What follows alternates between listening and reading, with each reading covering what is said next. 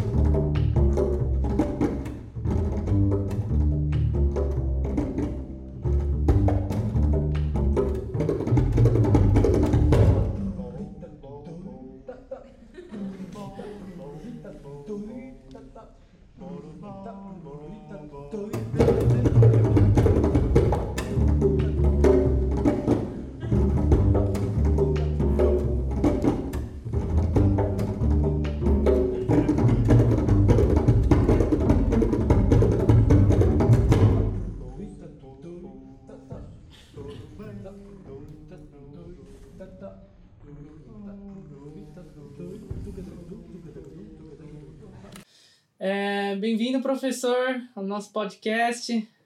Bom dia para você. Sim, boa tarde, Gabriel. Obrigado pelo convite. É, como eu falar, é muito legal a gente aproveitar essa situação inesperada e inusitada, né, para resgatar várias coisas, essa utilizar a tecnologia para esses bate-papos, né? Uma coisa que pensando bem a gente podia fazer sempre, mas claro, a gente tem essa essa necessidade de suprir a falta do contato físico direto, mas Sim. aí que tá, a gente está em dois países diferentes agora e tendo mais contato do que antes. Isso é muito engraçado, por um lado. Mas hoje tem uma ideia muito legal sua, né, de reativar alguns contatos e também aproveitar para a gente ter conversas onde a gente pode discutir a nossa a nossa situação de hoje, a gente acompanhar o que cada um está fazendo e também debater planos e saídas, né, para essa. Eu acho que muita gente está fazendo isso e a gente vai se dando conta de que é fundamental a gente seguir em contato e isso já é o começo de uma de uma tomada de situação, né? uma é. tomada da realidade e aproveitar a tecnologia para uma coisa gostosa também. É, eu, eu sempre tive essa ideia de eu sempre tive muitas conversas muito legais com as pessoas, eu sempre quis gravar essas conversas, eu nunca tive essa oportunidade de rever, reouvir o que eu já tinha conversado com outras pessoas. E aí eu achei interessante essa ideia de gravar e meio que trocar também com as outras pessoas, né? Esse podcast eu, acho que é interessante. Muito legal. Nesse sentido, é. Ai, como foi seu dia? Como está sendo seu dia? Acordou bem? É, eu, eu, eu gosto muito de acordar cedo, na verdade. Uhum. Parece uma, uma coisa um pouco exagerada, gostar de acordar cedo, mas é verdade que a o período da manhã sempre é uma coisa muito, muito especial para mim. A gente sabe que isso é uma coisa pessoal, que uhum. tem muita gente que adora ficar acordado noite adentro e produzindo. Para mim é exatamente o contrário. Eu gosto dessa tranquilidade. Talvez também para a gente viver aqui numa cidade que é muito agitada, né? São Paulo tem uma energia constante, mesmo que você fique parado dentro de casa, você sente essa energia. Tudo bem, a gente está vivendo também uma época que a que tem muita gente ficando em casa, então isso já cria uma, um ritmo um pouco mais reduzido. Mas mesmo assim é onde eu consigo focar melhor, consigo concentrar. Também a, a situação doméstica é um pouco diferente, né? Porque Sim. no nosso caso as crianças estão fazendo aula online, estudando cada um no seu quarto, então a gente tem mais essa esse trânsito aqui pelo resto da casa e também para fazer todas as coisas que a gente quer fazer. Também é um, é um momento que a gente consegue planejar melhor. Né? Uhum. Né? Como, como, vai ser o dia e... Não sei, resumindo, eu, eu gosto de acordar cedo e depois deixar o resto do dia para... Essa história do ritmo é interessante, porque aqui, na, aqui em Berlim é muito mais devagar do que em São Paulo, nesse sentido, eu sinto. As coisas começam mais Isso tarde, é né? É, isso é muito curioso. Mesmo que Berlim é uma grande cidade, né, existe uma configuração é, física também na cidade, com ruas bem largas, né? Os prédios são prédios baixos, né? Uhum. Aqui em São Paulo é tudo muito verticalizado, tudo muito muito condensado, muito adensado, né? Então, é uma coisa muito comum. Eu achava muito engraçado, depois de um certo tempo, observar os brasileiros que chegavam, principalmente os brasileiros que vinham de São Paulo para Berlim, uhum e eles estranhavam, quer dizer, a mesma coisa que aconteceu comigo no início. Eu ficava de noite pensando, nossa, mas esse silêncio aqui, é, será que é, será que é normal? e todo mundo achava isso, normalmente, peraí. É, e eu me lembro que cada vez que eu, que eu vinha ao Brasil, sei lá, para algum de férias ou para algum projeto aqui, e voltava, o momento que eu chegava, eu olhava, peraí, é feriado hoje? Dava essa, essa sensação, né? Porque ela aquela tranquilidade, né? É. Então, existe um ritmo de vida realmente diferente. E a gente se acostuma. Sim. Também, o, mesmo sendo Berlim uma, uma, é, uma cidade muito grande para o para é, os moldes alemães. É, é, né, quando a gente chega em São Paulo, a gente acha, nossa, uma cidade que cabe no mapa. É, é realmente. E depois eu mudei para Frankfurt, e aí eu achava Berlim enorme. Nossa, muito grande. Você leva 45 minutos para chegar no outro lugar, que é, é cidade, né? Minutos é, é, é, o, é o tempo que a gente leva para ir de um bairro não muito periférico até o, até o centro, para você percorrer 5 quilômetros, às vezes, você leva mais que isso. Então, é tudo uma questão de proporção e a gente se, se habitua a isso. Né?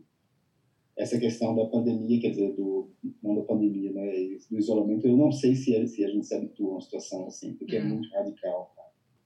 E você interromper coisas que são que a gente considera corriqueiras na vida da gente, ou seja, o contato com as pessoas é uma coisa muito muito natural.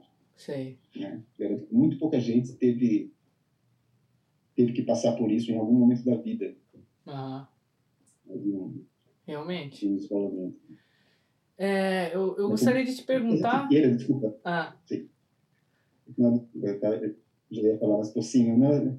por mais que ah a gente tem momentos, às vezes, em tempos normais, que a gente queira ficar mais isolado também, mas é diferente. É, completamente.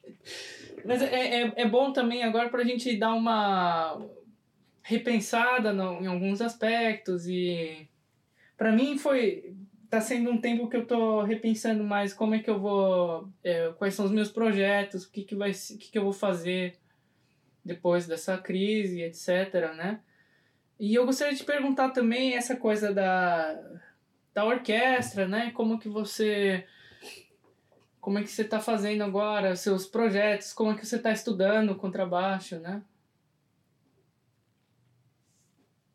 Sim, tem, tem pelo menos duas coisas aqui. A, a situação profissional é uma grande incógnita, né? A gente não consegue prever muito bem o que vai acontecer, porque não é aqui no caso do Brasil, não é somente a, a questão sanitária, não é somente a questão da crise e quanto ela vai demorar, mas é a, toda a questão econômica de uma crise que já vinha de antes uhum. isso e que infelizmente a, o setor cultural ele, é, ele, ele sempre foi atingido muito, muito, muito diretamente por questões de de escassez de orçamento e de falta de, de políticas culturais e falta de decisão política, né? Uhum.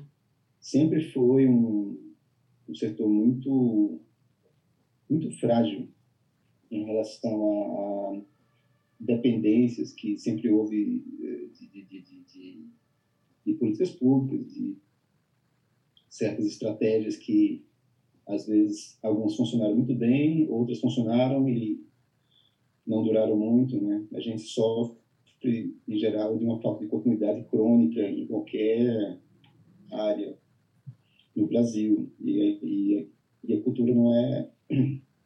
Ela não escapa disso. Uhum.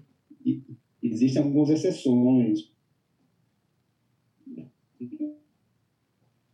É, eu acho que isso mudou muito de quando eu saí para estudar, né? Que fui para Berlim também isso era uma é, coisa muito mais na,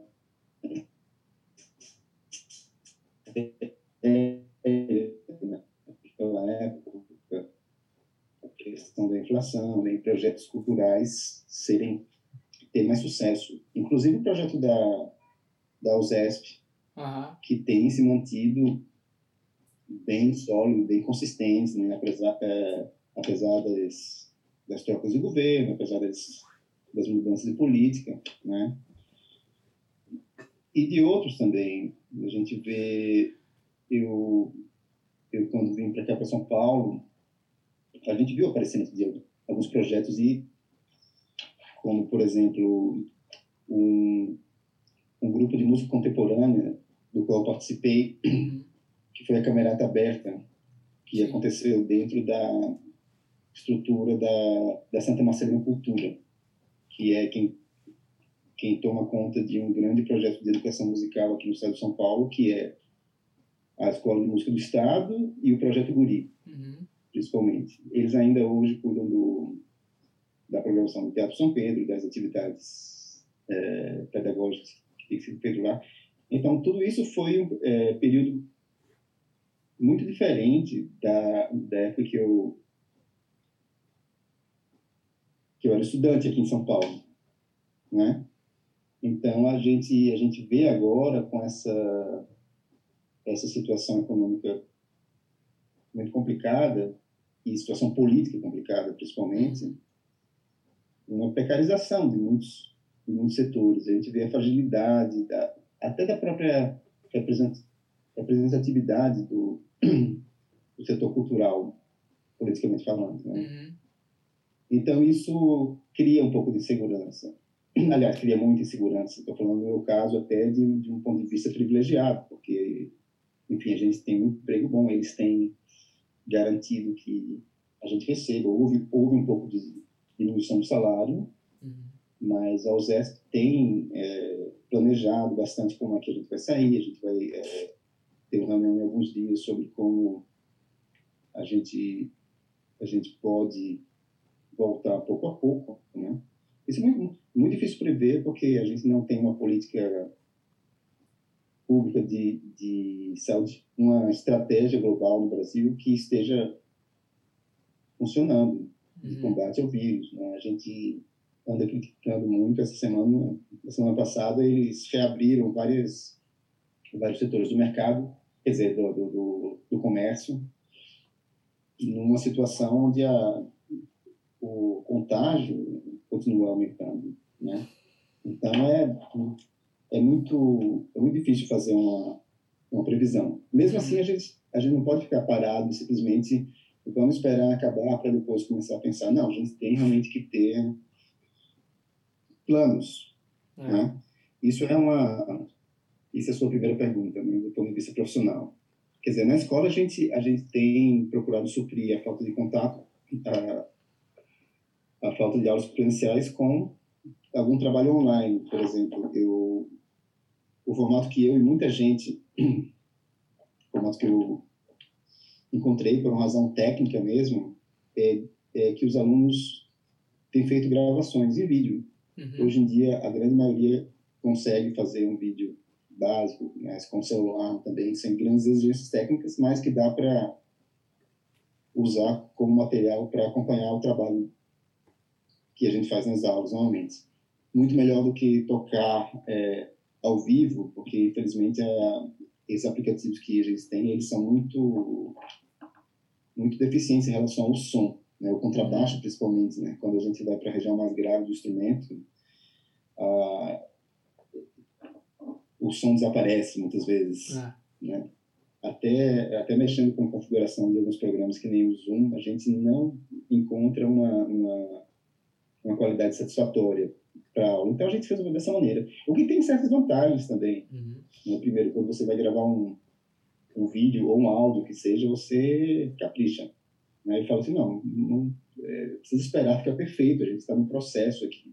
Uhum. É um material que a gente vai usar para observar certos pontos e seguir adiante. Nada, nada, definitivo. nada definitivo. Então tem uma, tem uma adaptação também em relação a isso. Uhum. Né? Mas é o que tem mais, mais funcionado. Muita gente tem é, trabalhado assim aqui também. Né? Até eu percebo nesse processo de, de, de, de, de produzir gravações essas vantagens do, do, do auto-acompanhamento também. Uhum. E eu percebo que eu.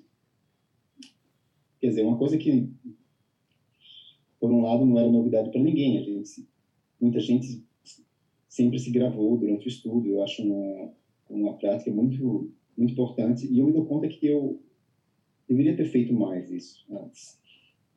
É.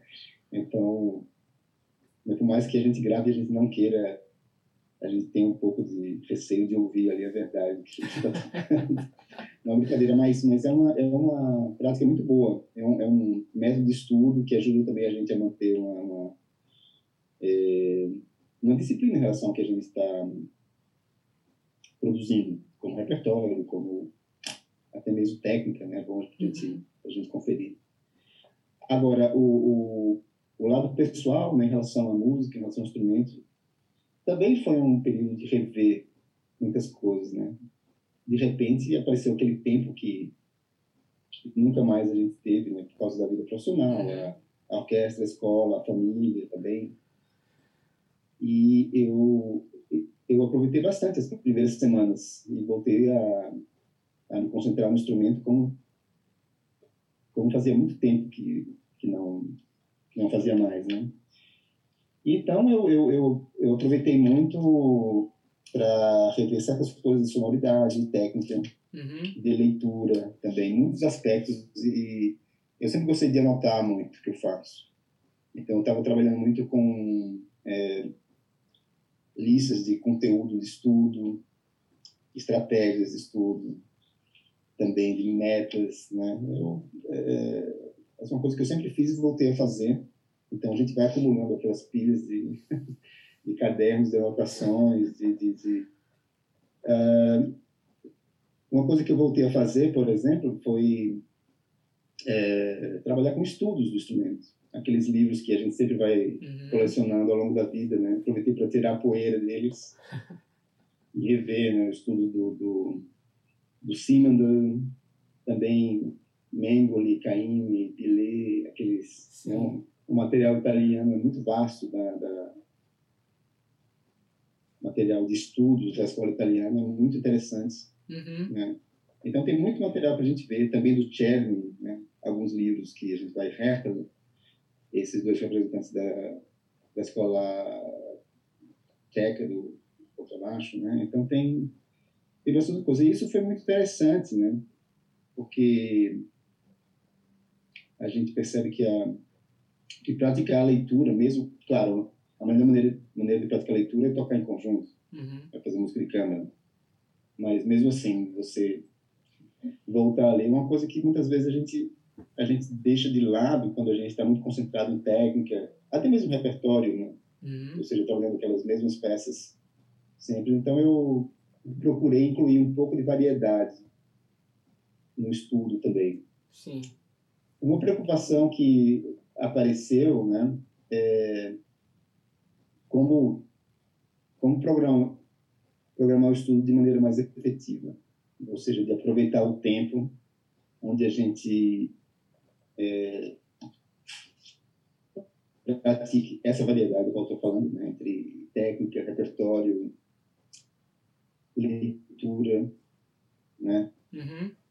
de uma maneira mais mais eficaz, porque o tempo ele é reduzido. Por mais que a gente tenha agora bastante tempo para estudar, é, a gente se cansa também. Né? A gente não pode passar, ah, que legal, vou estudar 10 horas hoje. Uhum. É fácil falar, mas lá para as tantas, né? A gente sabe que não é assim. Então, isso é um... É, como a gente estava falando, que cada um tem um, um período do dia onde Sim. funciona melhor. No meu caso, é o período da manhã. Né? Tem gente que funciona muito melhor de noite, de madrugada. Né? A gente também tem uma, um componente pessoal nisso. Sim. Como é que a nossa concentração funciona. Então, eu acho muito que, que cada um procure entender isso. É. Como é que a gente pode concentrar, porque também a, a gente, a gente tem muitas coisas diferentes né, para estudar. A gente, em relação à técnica, né, Sim. Uh, mão direita, A, né, sonoridade, articulações diferentes e coordenação de cordas diferentes. Né? A gente tem uma, tem uma uma variedade muito grande de, de, de, de trabalho só para falar da, da mão direita. Aí, então a gente entra na com mão esquerda. É, afinação, mudança de posição, todo o trabalho de cordas duplas e as escalas de arpejos e né, é tudo isso. Então é, são bastante são vários aspectos que a gente tem que coordenar numa, numa, numa boa sessão de estudo eu sempre aconselho é, anotar muito, fazer um e fazer um planejamento anterior, né, assim, para a gente definir quais as metas, o que é que eu vou estudar hoje e para quê, qual é o, qual é o meu objetivo. Sim. Né? Então, eu gosto muito também de, de anotar isso, não somente o que eu vou estudar, mas para quê. Por exemplo, alguma coisa muito simples, não é uma coisa muito filosófica. É uma coisa de, de por exemplo, essa peça, aquela passagem central, eu vou melhorar a velocidade dela. Por exemplo. Uhum. Aí tudo bem, eu, eu filtro isso e eu vou anotando os metrônomos aqui, tá? Eu, eu quero partir do, sei lá, mínimo 60 e chegar a mínimo 80. Alguma coisa assim. Uhum. Né? Mas eu acho muito, muito importante a gente, a gente ter objetivos, né? Como é que você tem feito com a sua preparação também para concursos? É, é uma fase muito, muito interessante, onde a gente tem um, um repertório para os concursos de orquestra, né?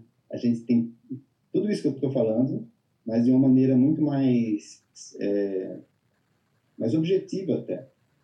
Sim. Onde a gente tem informações sobre o estilo, sobre é, sobre cada uma das peças, né? Assim, como é que ela pode ser apresentada, como é que você está dividindo o seu tempo, por exemplo.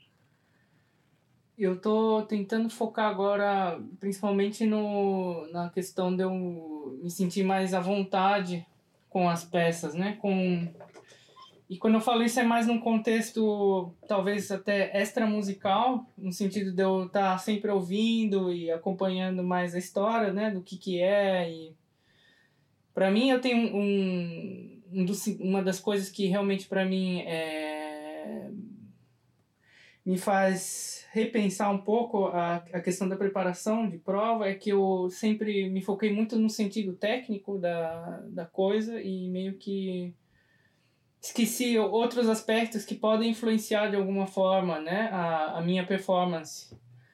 Então eu tô, eu tô tentando focar um pouco mais agora em questão de respiração, onde que eu posso aliviar um pouco mais a tensão no, no, a, no, meu, no meu braço, no meu corpo, e questão de ouvir mais é, gravações e tentar ter um, um, ritmo interno mais estável, né? Porque quando você está numa situação mais de, de, tensão, né? nervosismo, a gente acaba perdendo aquela, aquele ritmo estável dentro da gente. Então, tentando trabalhar mais com a questão rítmica também. Então, trabalhando sempre com tempos diferentes, ou talvez é, aquela coisa de mudar o ritmo, o, te, o a batida do metrônomo para o tempo mais fraco, né? Ou trabalhar com diversos é, modos de, de. Como que eu posso dizer? Sair da zona de conforto, né? Na hora de estudar, de alguma forma. É. Isso é muito legal que você falou. Eu também ia ia chamar a atenção para duas coisas que duas ou mais coisas porque a gente pode sempre destrinchar tudo em mais é, subdivisões né é, mas é, é, a questão do corpo né assim como a gente a gente percebe a gente a gente pode é, e deve até né ficar um pouco mais consciente do que Uhum. A gente está usando, porque o que a gente está usando de verdade é o nosso corpo. Né? O instrumento ele é um, como o próprio nome diz, é um instrumento para fazer alguma coisa, mas quem está fazendo é a gente, uhum. né?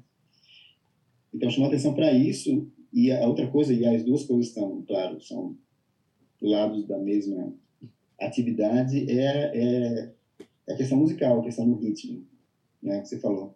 Quando a gente estuda, eu acho também uma parte constante do trabalho é a gente voltar é a gente voltar para o elemento mais básico, mais fundamental de tocar, uhum. a sonoridade e e a nossa energia mesmo, né?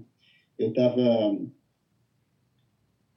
é, outra coisa boa desse momento, né, que bom, existe por um lado uma enxurrada de informação, de repente uma enxurrada de lives e de pessoas falando, né, como a gente aqui também. É.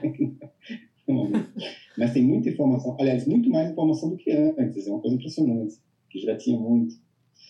Mas ontem eu estava, eu escutei uma parte de um vídeo, eu vou, eu vou assistir o resto depois, que um, um contrabaixista inglês que ele criou um, uma página que está tendo muito sucesso que chama Discover Double Bass e tem um vídeo que ele fez onde ele entrevista vários, vários contrabaixistas sensacionais de jazz, principalmente, eu acho que ele vai fazer isso com o clássico uhum.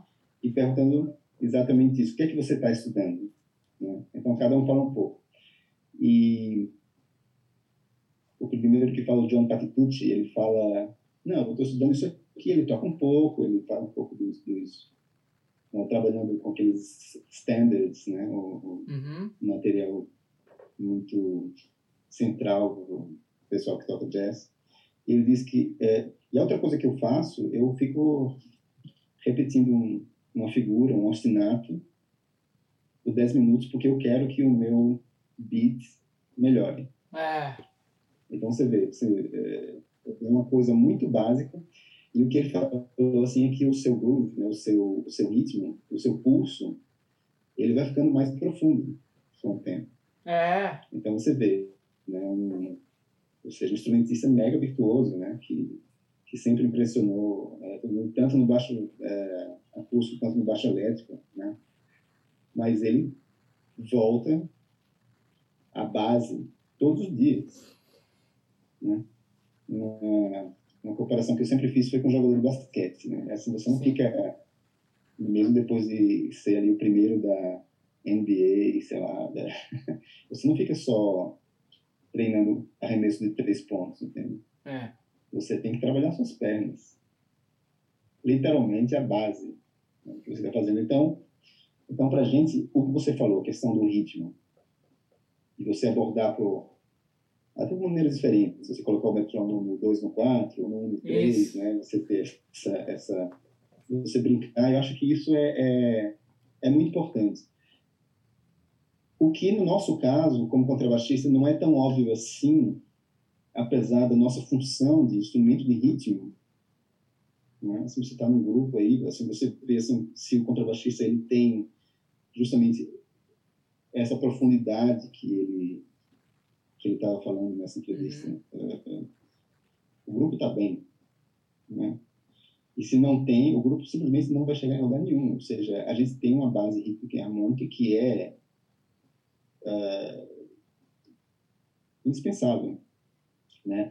Então, a nossa situação que eu ia falar, assim, que é mais que não é nada óbvio no nosso caso, porque a gente está sozinho. É. Quer dizer, a gente pode criar aqui eventualmente assim, uma coisa, uma situação ou outra de mas como é que a gente desenvolve isso sozinho? A própria questão da leitura mesmo, como é que eu vou praticar a leitura se eu posso parar? Ninguém está vendo. Entendeu? Uh, então, desenvolver uma estratégia, claro, metrônomo, como você falou, também é uma, é uma, é uma ideia. E como é que a gente pode usar o metrônomo de maneiras diferentes? Né? Por exemplo, quando eu estudo, digamos, um trecho de orquestra, onde a gente também é, precisa ter uma estabilidade rítmica muito é, muito sólida, que é o que a gente quer na orquestra, uhum. basicamente. Tudo bem, a gente pode discutir como é que o ritmo funciona dentro da orquestra. Ele tem, a gente tem uma percepção um pouco diferente. Isso aí também seria talvez um, um assunto interessante, né? Como é que a, a gente sente o pulso de uma maneira diferente, digamos, numa numa orquestra, uhum. até mesmo tocando Beethoven ou tocando, digamos, música, música contemporânea de uma maneira um pouco mais é, complexa em termos de pulso, mudança de compasso, mudança de andamento, assim, certas peças têm uma tem um conceito bastante fluido de, de, de, de, de alternância de pulsos e ritmos, né? A gente uhum. sabe disso. E como é que isso funciona também em relação a um, digamos, uma banda de rock? Ou um grupo de choro, ou, é. enfim, uma, uma orquestra de valsa, né? Então, é, é muito curioso isso aí. Eu acho importantíssimo a gente abrir a nossa sensibilidade para perceber como é que o, o ritmo funciona. E a gente vai vendo essa, essa, essa profundidade, ela tá, ela em si é a, a simplicidade da música, ou seja, ele fala simplicidade como uma o elemento mais verdadeiro, talvez, né? É uma coisa que no meu caso, né, com a minha, a minha vivência musical sempre me impressionou em alguns compositores, especialmente Mozart. Hum. Quando eu trabalhava na ópera ele, é, é, de Frankfurt e a gente tocava bastante as, as óperas de Mozart, sempre me impressionou como, às vezes, com duas notas e a riqueza da relação entre isso, a gente entrava em um universo diferente, que era, claro, essa, essa, essa riqueza mozartiana. Então, é uma coisa muito envolvente, né?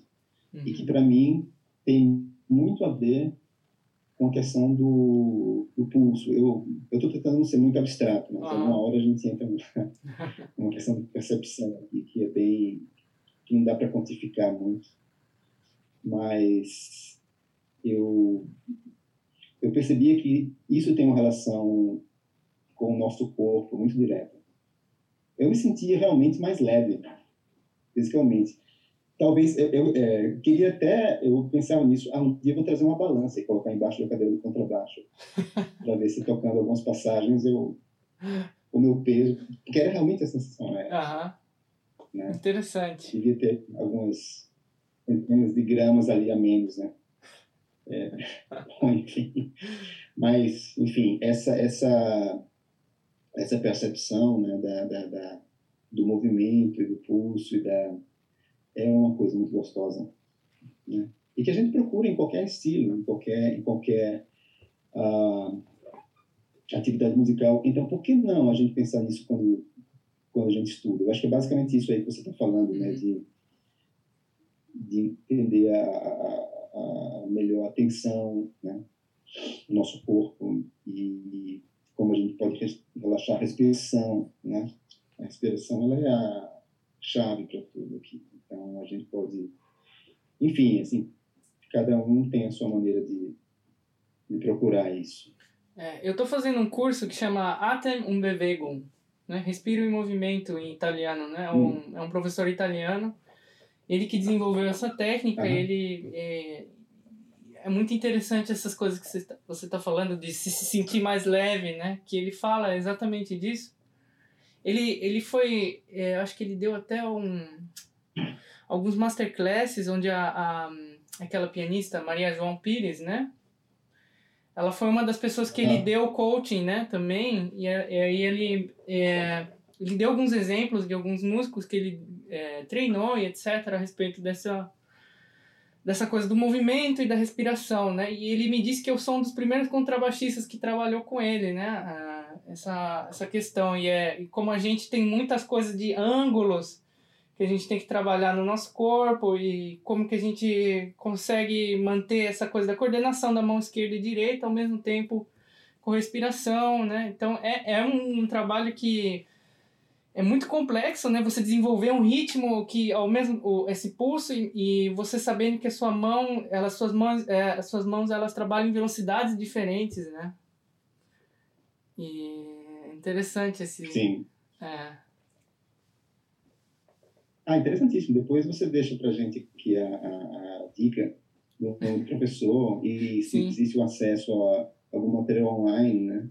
Eu acho que é, o mais complexo que pareça, e às vezes a gente, eu acho que muita gente tem uma visão disso como uma coisa meio esotérica, como uma coisa meio ah, de outro planeta. Não é nada, não é nada assim. Tudo isso é tem a sua complexidade, não vou dizer que não tem, uhum. mas basta você ter um contato de cinco minutos com alguma dessas ideias aí, você já ver a diferença que faz, na, né? É. Eu tive algum contato, né? Assim, também nunca, nunca, nunca me aprofundei tanto, né? Infelizmente, é uma coisa que não, tudo bem, eu não excluo a possibilidade de voltar a fazer isso, eu gostaria muito. É, com a técnica, de Alexander, Sim. Que, que basicamente trabalha exatamente isso. E só alguns conceitos, você parar para pensar em, em, um ponto ou outro, né? Eu não, posso entrar em, detalhes assim, mas é, isso já muda a sua a sua maneira de ver e sentir, abre algumas algumas portas, né? Sim. Então eu, eu acho interessantíssimo, eu acho, ah, aliás, importantíssimo a gente ter uma um tempo para é, perceber essas coisas é. e tomar algumas decisões também né? A gente faz isso de, de uma maneira consciente a partir dessa, né? Isso isso me ajuda muito também, porque a gente vai acumulando com o tempo até uma carga emocional que muitas vezes pode um, pode comprometer a, a, nossa maneira de tocar. Uhum. Né? Com a certeza. gente tem, tem casos muito muito complicados e até dramáticos mesmo, assim, do ponto de vista neurológico, né, de esses músicos que assim, foram para um lado e eles simplesmente tiveram que parar de tocar. Muitas vezes por razões é, emocionais. E como é que isso se, se transformou em um problema muscular, né, muitas vezes. Aí, aí tem as pessoas que, que podem falar muito melhor do que eu sobre isso. Agora, uma, uma coisa que me interessa cada vez mais, né, de um de um tempo para cá, ou pelo menos cada vez mais é, consciente, é a relação justamente desse, dessas energias no, no corpo da gente, do movimento, da respiração, com o som. Sim. Como é que como é que as pessoas dentro da mesma, aliás, tiveram o mesmo professor, tocam o mesmo instrumento, tem uma técnica muito parecida, às vezes tem um som muito diferente não é só a questão que cada um tem um diferente, cada um tem uma, é, é, uma configuração muscular um pouco, né, ou óssea mesmo, né, uhum. um pouco diferente, mas existe uma existe bastante em relação ao movimento e bastante a, a relação, é, em relação à interação entre a, a psique da gente e o momento que a gente faz música. Com certeza. É, ele fala também, esse professor, é é uma, de deixar a vibração passar pelo seu corpo, né? Em vez de você querer simplesmente pôr ela para fora, né? Aquela coisa da, da, você tem uma visualização do som para fora, mas ao mesmo tempo você tem você conseguir visualizar o som passando pelo seu corpo de alguma forma, fazendo seu corpo vibrar junto com o instrumento, né? E é interessante, isso é, é coisa que ele, acho que ele tirou com alguns cantores até, trabalhando com alguns cantores, aquela coisa do, da vibração, você tirar do corpo, né? Você vibrar junto, né? E é interessante isso também. Que eu acho que quando você está muito tenso, seus músculos estão tensos, ele, você não consegue trazer essa vibração, né? Também para o corpo, né? Exato. Uh, a minha experiência mais mais prática com isso e, e que realmente traduz tudo isso que você falou é os momentos, sei lá, de, de algum, algum concerto de orquestra ou alguma, alguma apresentação específica, é, onde alguém me falou alguma coisa, algum colega me falou, poxa, gostei muito do seu som hoje, né? Algumas coisas hoje, assim, que às vezes veio, ou, ou mesmo alguém do, do, do, do, público que estava assistindo e veio falar, poxa, você é, toca de um jeito legal. Não por coincidência, foram exatamente em dias onde eu estava completamente desencanado, como a gente fala aqui em São Paulo. É. Não estava preocupado, ah, porque, peraí, a minha afinação, ah, porque... É... Não, a gente tem que saber que o momento de fazer música, o momento de, de justamente deixar que o som passe pelo, pelo corpo da gente, como você está falando, uhum. é, é um momento onde a gente se entrega um pouco. E a gente não fica querendo controlar tudo e realmente ser o dono daquele som e fazer uma coisa cerebral. Uhum. Né? É uma coisa muito, muito diferente. Então, assim, foram dias que eu estava é, de verdade curtindo a música. E estava... Então, o, o som, ele, ele funcionava melhor eu tocava mais afinado até, né? E o som era, era, era maior também, o ritmo certamente era... Ou seja, era muito diferente do que é. aqueles momentos que você está ah, ligando aquela crítica ao máximo, que a gente tem que ter muitas vezes quando a gente estuda. Peraí, agora é, é o momento analítico. Uhum. Isso não está funcionando por quê? Essa mudança de posição aqui, ah, peraí, porque o arco está chegando cedo demais na ponta, ou, enfim, está muito Sim. preso aqui no talão. Sabe? Ah, milhões de exemplos que você pode dar aqui. Assim que é importante a gente ter uma parte do nosso estudo onde a gente ah, faça o planejamento, né, técnica. Isso para nós mortais, né, porque tem aquele 0, tanto por cento da, dos músicos que nunca tiveram que ter essa, essa preocupação por alguma razão, né? Não sei se as pessoas usam a palavra talento, e, enfim, isso é uma coisa muito é, subjetiva. Mas, assim, algumas pessoas, elas tiveram menos esse, talvez, essa influência negativa de, da, de pensar muito Sim. em relação a, a, ao ato de, de fazer música, aprender pela observação. Eu acho muito, muito importante a gente perceber como é que a gente assimila uh, alguns impulsos para fazer música, por exemplo. No meu caso, eu, eu, é, eu sou bastante visual, eu gosto muito de ver as pessoas tocando de um jeito que, ah, legal, tem uma, tem uma leveza e tem uma fluência. Sim. Então, não é uma coisa que, que, que passa muito pelo intelecto, assim. Ah, porque eu vi que o ombro dele está em 45 graus e eu vou fazer a mesma coisa.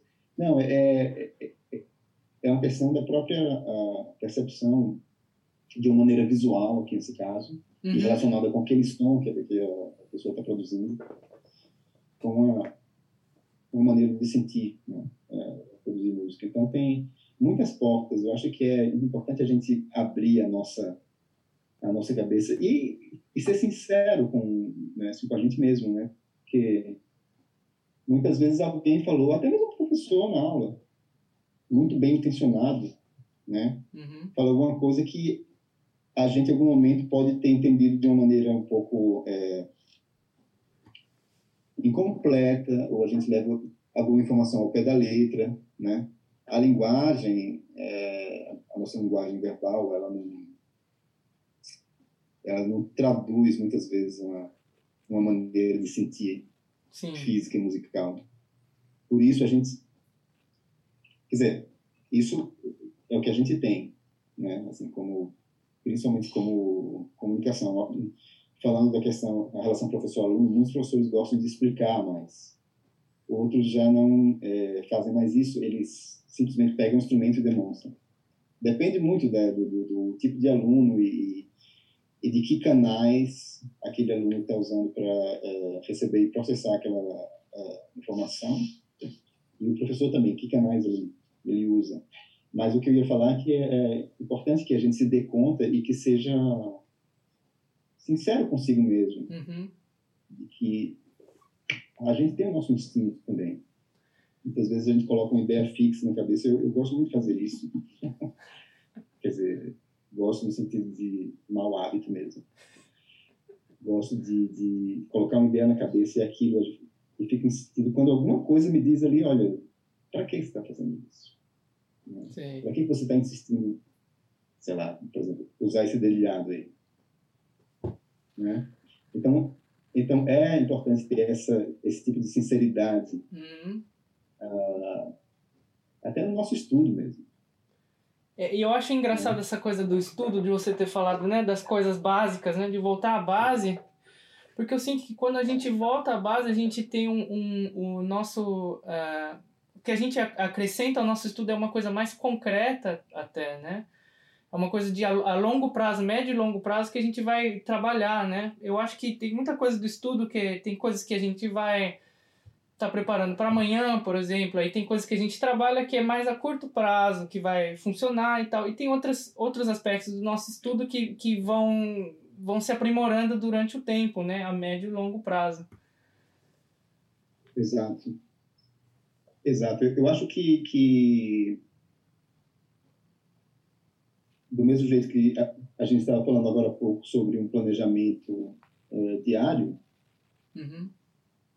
também, por que não? A gente pode ter uma percepção de como é que, que a gente se desenvolve ao longo de algumas semanas. Ou até de, de alguns meses.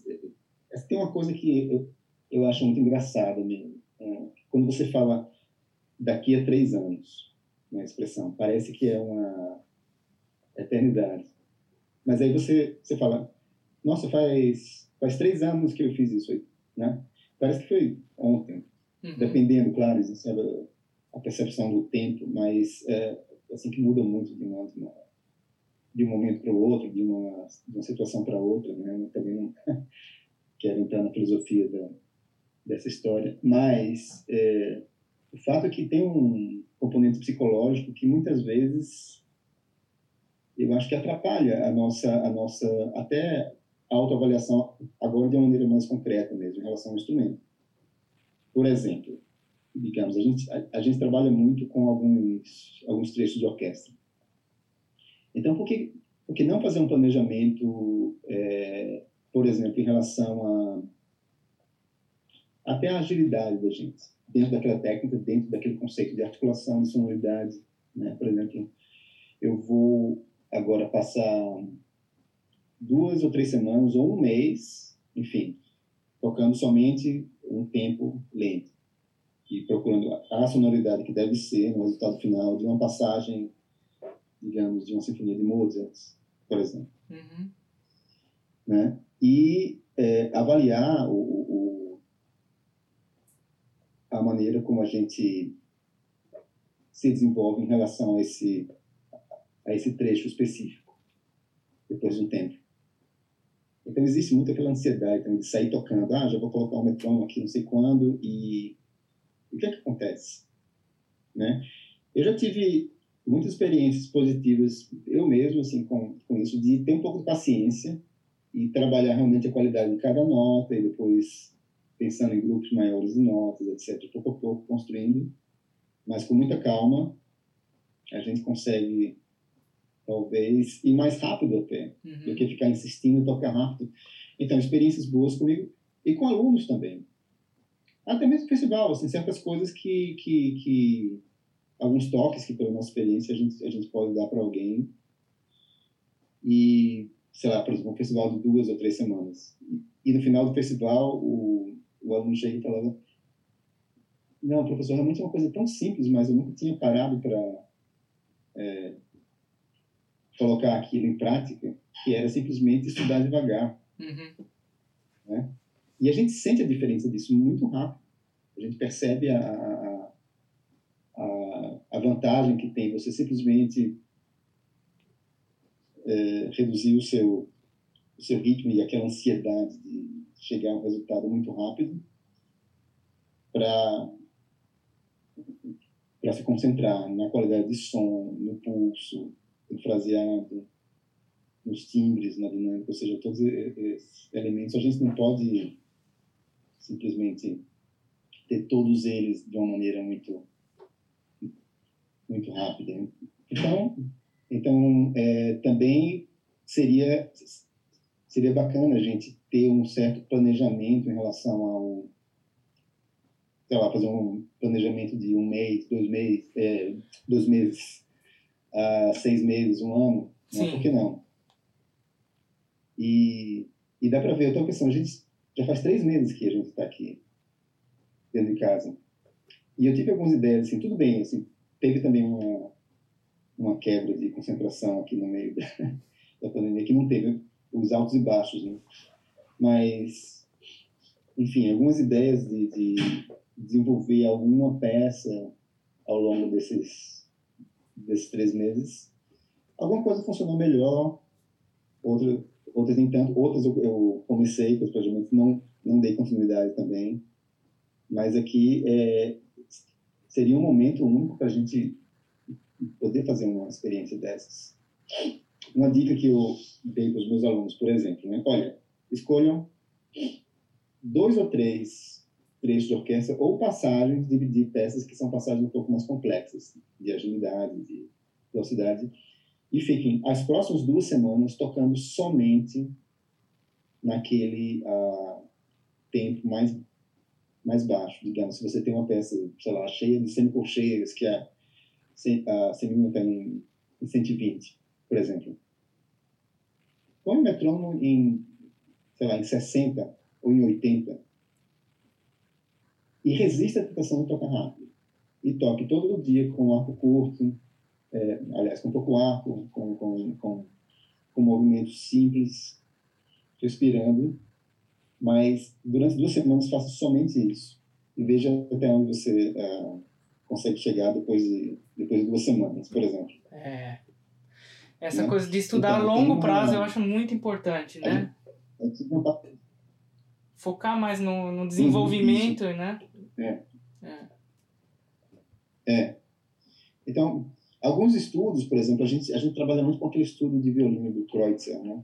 que fizeram uma transcrição para contrabaixo e, bom, muita gente trabalha, existem vários outros, né? mas também você trabalhar um, a, a sonoridade dentro de um estudo, por exemplo. O legal é que você fica, aquilo você termina, termina memorizando. Então você, você consegue acompanhar o seu desenvolvimento dentro daquilo, dentro daquele mesmo estudo, através das, das semanas mesmo. E aí você é, pode utilizar aquilo para várias coisas diferentes. Por exemplo, eu gosto muito de tocar o Kreutzer em, em tonalidades diferentes. Assim, de improviso. Sei lá, por exemplo, ah, legal, vou tocar aqui no Lá bemol hoje. Sim. Bacana, vamos ver o que acontece. vamos ver que elementos estão em jogo aqui. Dedilhado, regiões do instrumento diferentes, como é que o ar funciona. Claro, é, tudo isso em relação àquele original, Dó maior, que a gente sempre trabalha. Uhum por exemplo. Então, eu, eu acho uma, uma, uma das várias ideias que você pode ter. Agora, claro, voltando à questão da, da, de um desenvolvimento musical, como você falou também, de ouvir gravações, de, de ler, ler sobre música. E também a gente tem que saber que faz parte do nosso desenvolvimento musical, levar uma vida saudável, também é, ler livros que, em, em primeira linha, não tem tanto a ver diretamente com música, mas a gente a gente tem um crescimento é, espiritual, intelectual, a, a, a na nossa saúde também, né? Até tempo para não fazer nada, para simplesmente ficar, né? É. é. Isso tudo é, é, é na verdade, é muito importante para a nossa é, integralidade quando a gente faz Sim. música, né? E dá para, quer dizer, algumas pessoas são um pouco mais disciplinadas que as outras, mas eu acho legal colocar isso, mas assim, eu gosto muito assim de, de separar, por exemplo, um, um horário do dia, quando dá, falando que dá sempre por várias razões, mas para ler, por exemplo. Então procurar controlar o nosso tempo de exposição à, à internet, que tem coisas fantásticas e é um claro, pensando, somente pensando do ponto de vista da nossa uh, informação uh, musical ou profissional ou artística mesmo, é, um, é uma das nossas ferramentas principais, mas facilmente a gente desperdiça bastante tempo em, com coisas que não somente não são relevantes para a gente, mas são até prejudiciais, né? A gente não falar nem das, da situação mundial e a situação política de hoje, que tem muita coisa realmente altamente descartável hoje, que a gente encontra por aí facilmente. Né? Então, de, de procurar ter uma disciplina pessoal em relação a isso, claro, sem virar uma obsessão doentia também, porque muitas vezes você coloca a disciplina na cabeça, você termina o resultado que você se trava mais do que é. você tem que fazer. Então, como está falando, cada um tem a sua a sua pegada, né, em relação a é isso. Mas a gente, a gente vai atrás, sem muita, sem muita obsessão aqui. Por exemplo, o fato de você conversar com as pessoas, que é quase uma arte perdida nessas, na nossa vida maluca aqui, pelo menos de uma cidade tão frenética como é, São Paulo, de né, resgatar isso, voltar a ter contato também de escrever, né? Sim. É, eu acho eu acho fantástico, é, seja uma coisa que, que, que muito saudável e que na, na verdade em relação à música é, conecta a gente com a, o, o próprio sentido de fazer música. Assim, quem não passou por isso, por uma situação que passou o dia estudando e fazendo uma coisa, assim, cumprindo toda aquela lista de fazer uma hora de escala, os arpejos, não sei para onde, e as, as coisas de arte, depois os trechos, o repertório. E no final do dia,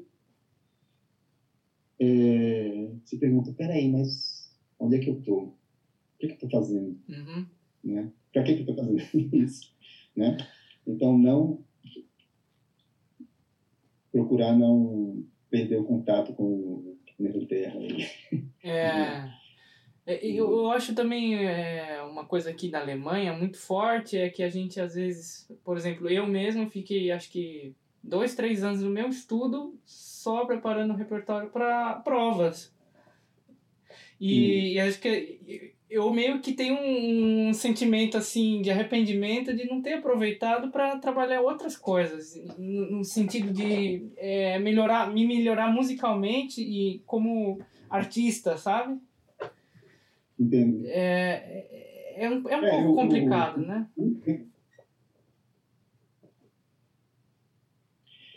Sim, é, é um pouco complicado porque o processo de preparação para um concurso, ele passa também por fazer concursos.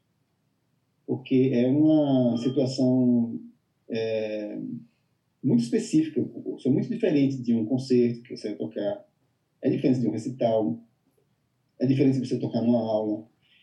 Tem uma, uma especificidade aqui, é uma situação onde muita coisa passa pela cabeça, coisas diferentes, inclusive a, a questão a questão profissional, a questão do emprego, é. né?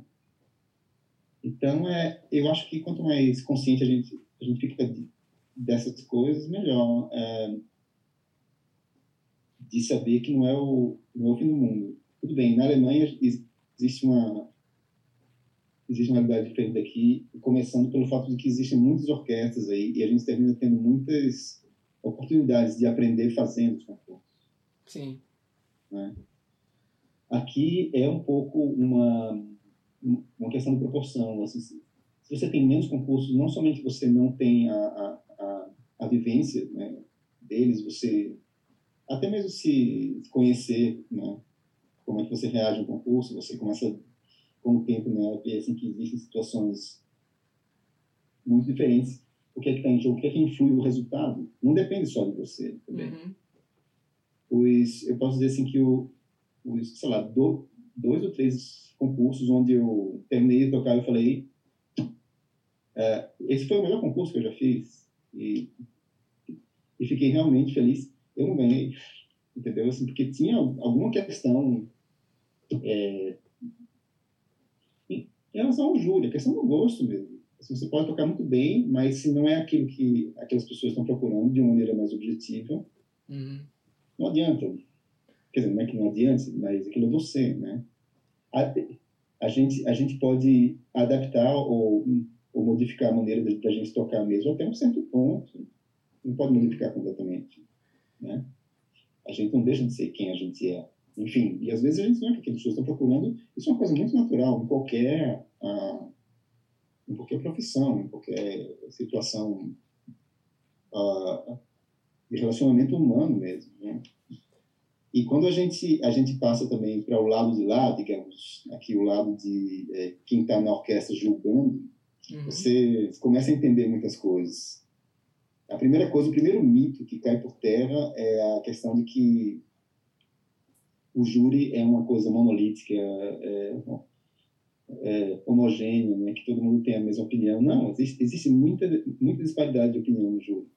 E, claro, depende do, é, da situação dos candidatos. De vez em quando, é, é uma coisa mais a exceção do que a regra, aparece em um concurso, né, um candidato que se destaca de uma maneira muito muito clara uhum. dos outros. Principalmente hoje em dia, é, hoje em dia, onde o nível geral subiu. Então, eu me lembro de concursos, por exemplo, na Alemanha, assim, que estava é, do, do, do, do, júri, e a gente sabe que o júri na Alemanha ele é constituído de, de grande parte da orquestra mesmo claro, organizado por é, naipes, né? digamos, por exemplo, se existe um concurso de contrabaixo para a fila, é, uhum. existe uma configuração X, assim, que o naipe, ele, o contrabaixo discute de uma maneira diferente do resto da orquestra, existe um, uma, uma comparação entre as opiniões. E muitas vezes tem discussões intermináveis. Eu me lembro uma vez um, um um concurso de flauta, lá na orquestra em Frankfurt, que foi um sofrimento. Aquele, aí chamavam mais uma vez para uma terceira rodada, depois chamavam para uma quarta rodada. E porque aquelas duas candidatas que estavam na final eram sensacionais. Uhum. Tanto que, a, a, que não foi chamada para a, a vaga que a gente. Na semana seguinte, entrou na ópera de Zurich. Enfim. É. Então, isso é, é, é, Eu acho bom saber, quando a gente vai fazer um concurso, é que não é, não é muito bom a gente ficar extremamente preocupado com o que é que eles vão achar, ah, não, porque eles não vão gostar de, dessa arcada, porque eles vão... Não, claro que algumas informações básicas você tem que ter. Bom, claro, como você falou, uma bastante informação sobre aqueles aqueles estilos, aqueles trechos diferentes, né, que eles têm. Mas é principalmente não deixar que essas preocupações extra musicais, ou seja, de alguma coisa que não tem nada a ver com você, ou, ou, ou tem muito pouco a ver com você, que isso lhe, lhe, lhe, é, lhe prejudique já de antemão. Né? Ficou muito claro para mim um, um, quando eu ia fazer um concurso, e era até um tipo de mantra que eu, que eu acho que, que ajuda, né, quando vai fazer um concurso, é dizer que, olha, a única pessoa que, que pode me derrotar aqui sou eu mesmo. Né?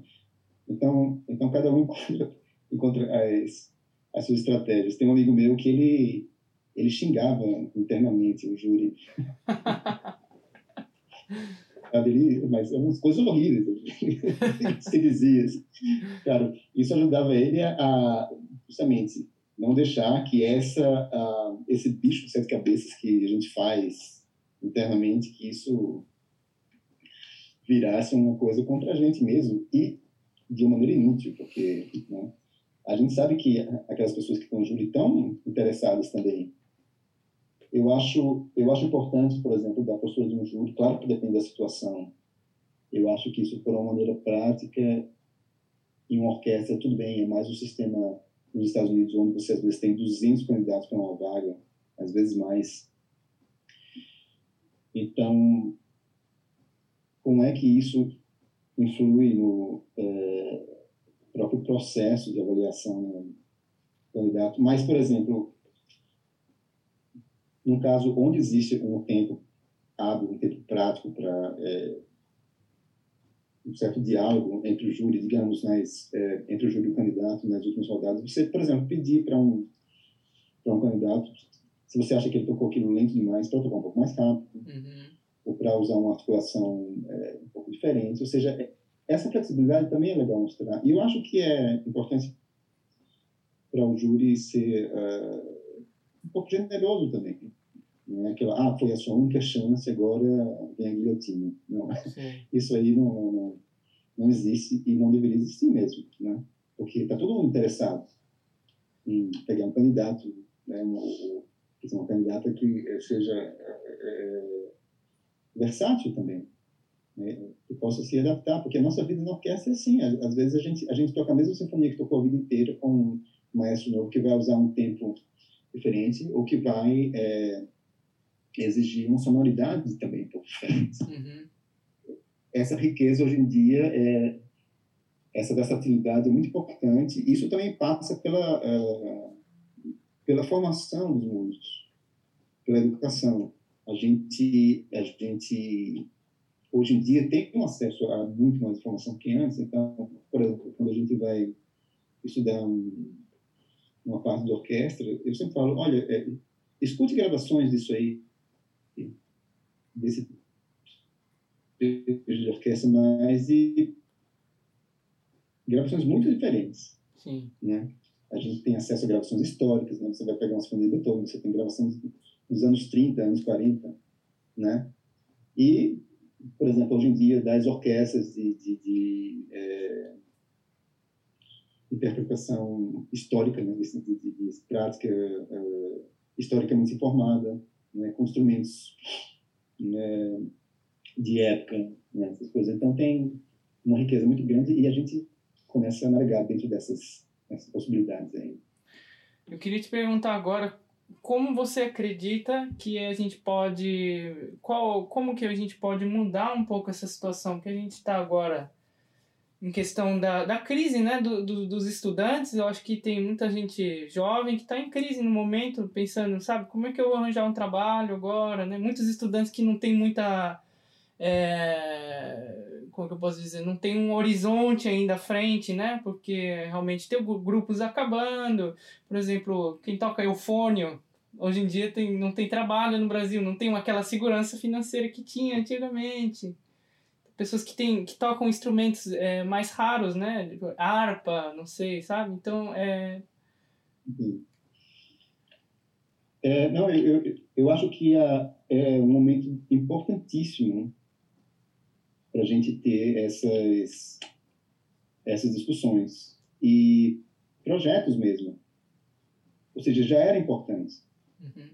Quer dizer, sempre foi importante, mas a gente, a gente viu nos últimos anos um, uma, a, a situação de algumas estruturas que foram muito consolidadas, por exemplo, a questão da orquestra, principalmente, por razões até até políticas, né? Assim, porque para, digamos, para muitos muitos governos, para muitas administrações, era muito mais é, interessante lidar com um grupo grande, numeroso, onde você vai ter um uh, impacto maior e também mais numeroso, né? Assim, salas grandes, né? salas de concerto grandes, assim como, né?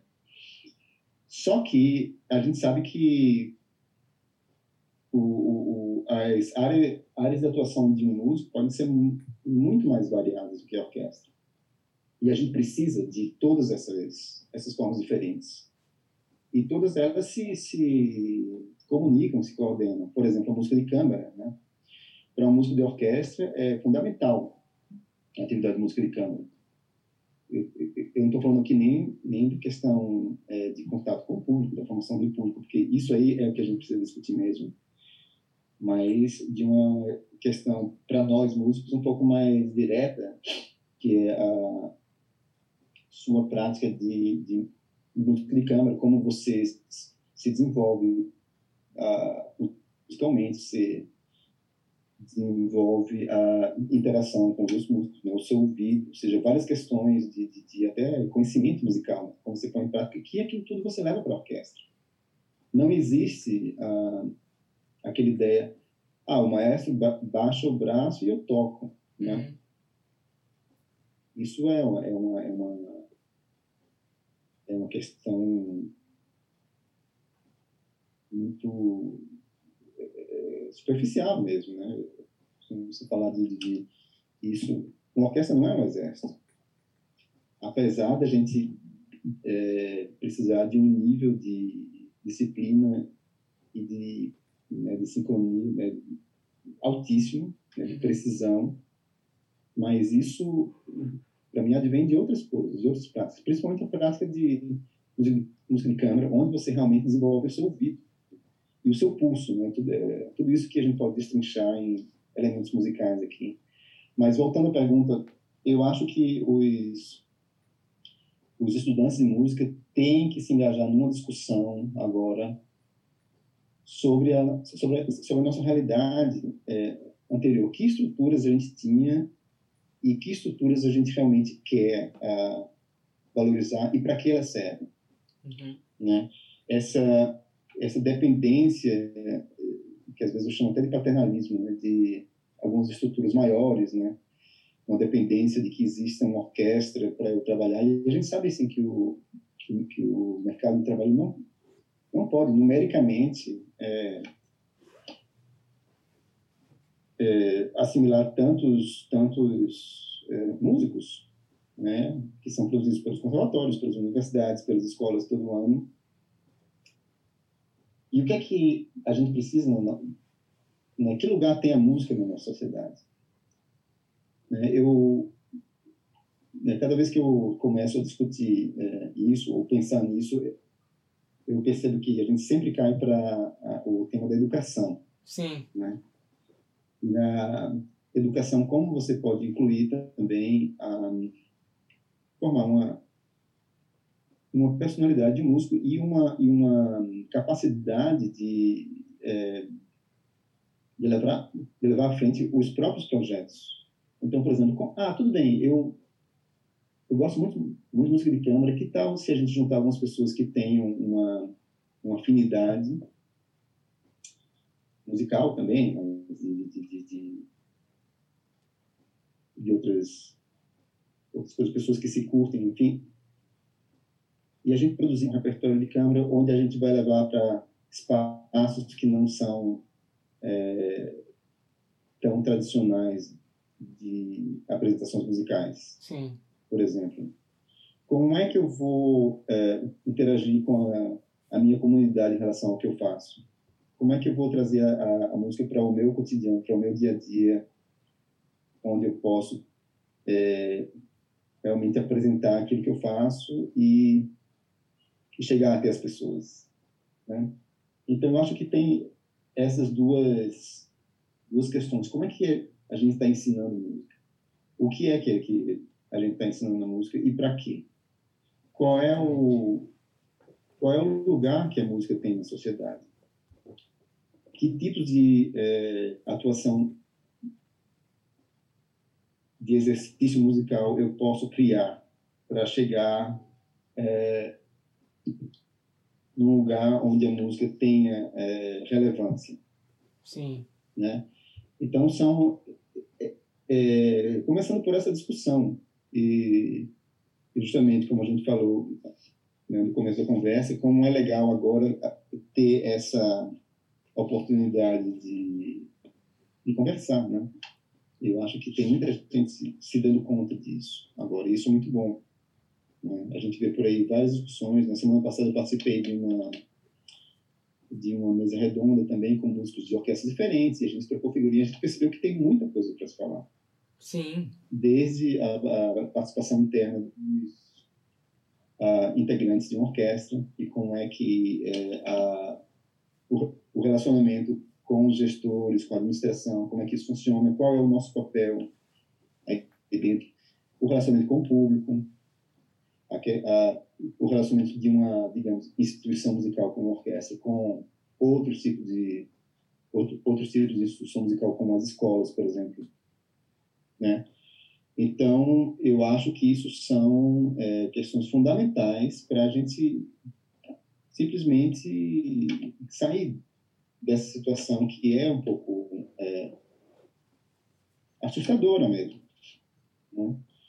Se, digamos, a gente, eu e, e meus colegas, que a gente está numa instituição reconhecida e, e, e que alcançou um, um, um, certo status aqui, na, na, na, na, é, politicamente falando, que é a USESP, se a gente está preocupado, eu, eu realmente consigo imaginar assim, que, que, é, que tipo de insegurança um, um estudante de música não pode estar tendo agora, né? É. Então, eu acho que, que não, é, a gente não pode se entregar a essa é, insegurança e aproveitar para discutir e observar também que iniciativas as pessoas por aí, não somente no Brasil, mas no mundo inteiro, que iniciativas, que tipo de debate ou de projetos as Sim. pessoas têm criado para é, saídas alternativas e que vão se revelar no futuro muito, muito importantes, né? A gente olha, por exemplo, a história de alguns grupos. Tudo bem, quando a gente fala de Europa, a gente sabe que é uma realidade diferente, mas isso não impede de que boas ideias e boas práticas sejam também ah, transplantadas para outras situações. A gente não precisa ficar inventando tudo do zero o tempo todo. Uhum. Não precisa mesmo. É, mas se a gente observa a história de alguns grupos muito, muito consolidados na Europa, por exemplo, a Deutsche Kammerphilharmonie de Bremen, que foi uma orquestra, é, que é uma orquestra que saiu de colegas da orquestra jovem, que pararam e falaram, gente, olha, vamos fazer uma orquestra de câmara. Uhum. Então eles começaram a ensaiar, todo mundo se mudou para as mesmas cidades, né, porque a orquestra jovem alemã, ela, ela é feita de é, estudantes da Alemanha inteira. E, é, e aprenderam a se autogerir, por exemplo, a dialogar com, com, é, com os políticos também, né? E a formar público, né? E hoje em dia é um dos melhores grupos que, né, do mundo, na verdade. E eles são uma, é, é, um grupo auto, autogerido também. Os músicos tomam todas as decisões. A mesma coisa para o ensemble moderno de Frankfurt, que é o grupo de música contemporânea mais importante da Alemanha. Eles também é, são uma, é, foram criados também por colegas da Orquestra Jovem e que fizeram agora 40 anos uhum. como grupo. Assim, tem uma data redonda esse ano. E também assim, passa, é um grêmio de, de, de músicos que tomam, né, que tomam todas as decisões. A gente também tem em Paris um ensemble antecontemporâneo, também criado é, praticamente pelo Pierre Boulez, né, nos anos 70. É, também com músicos, músicos que se juntaram, que passaram muito tempo só ensaiando, ou tocando concertos um aqui e outro ali, para se desenvolverem como é, grupo e depois começaram a aparecer. Então, é, é, essas ideias são muito muito revigorantes, né, de saber que, que a gente não precisa ficar completamente dependente de que exista uma, uma instituição e que algum dia, se a gente trabalhar direitinho e tiver um pouco de sorte, a gente vai conseguir entrar e aí a gente tem um emprego para o resto da vida Estou falando que é fácil, não, e eu também não tenho mais é, resposta aqui na ponta da língua.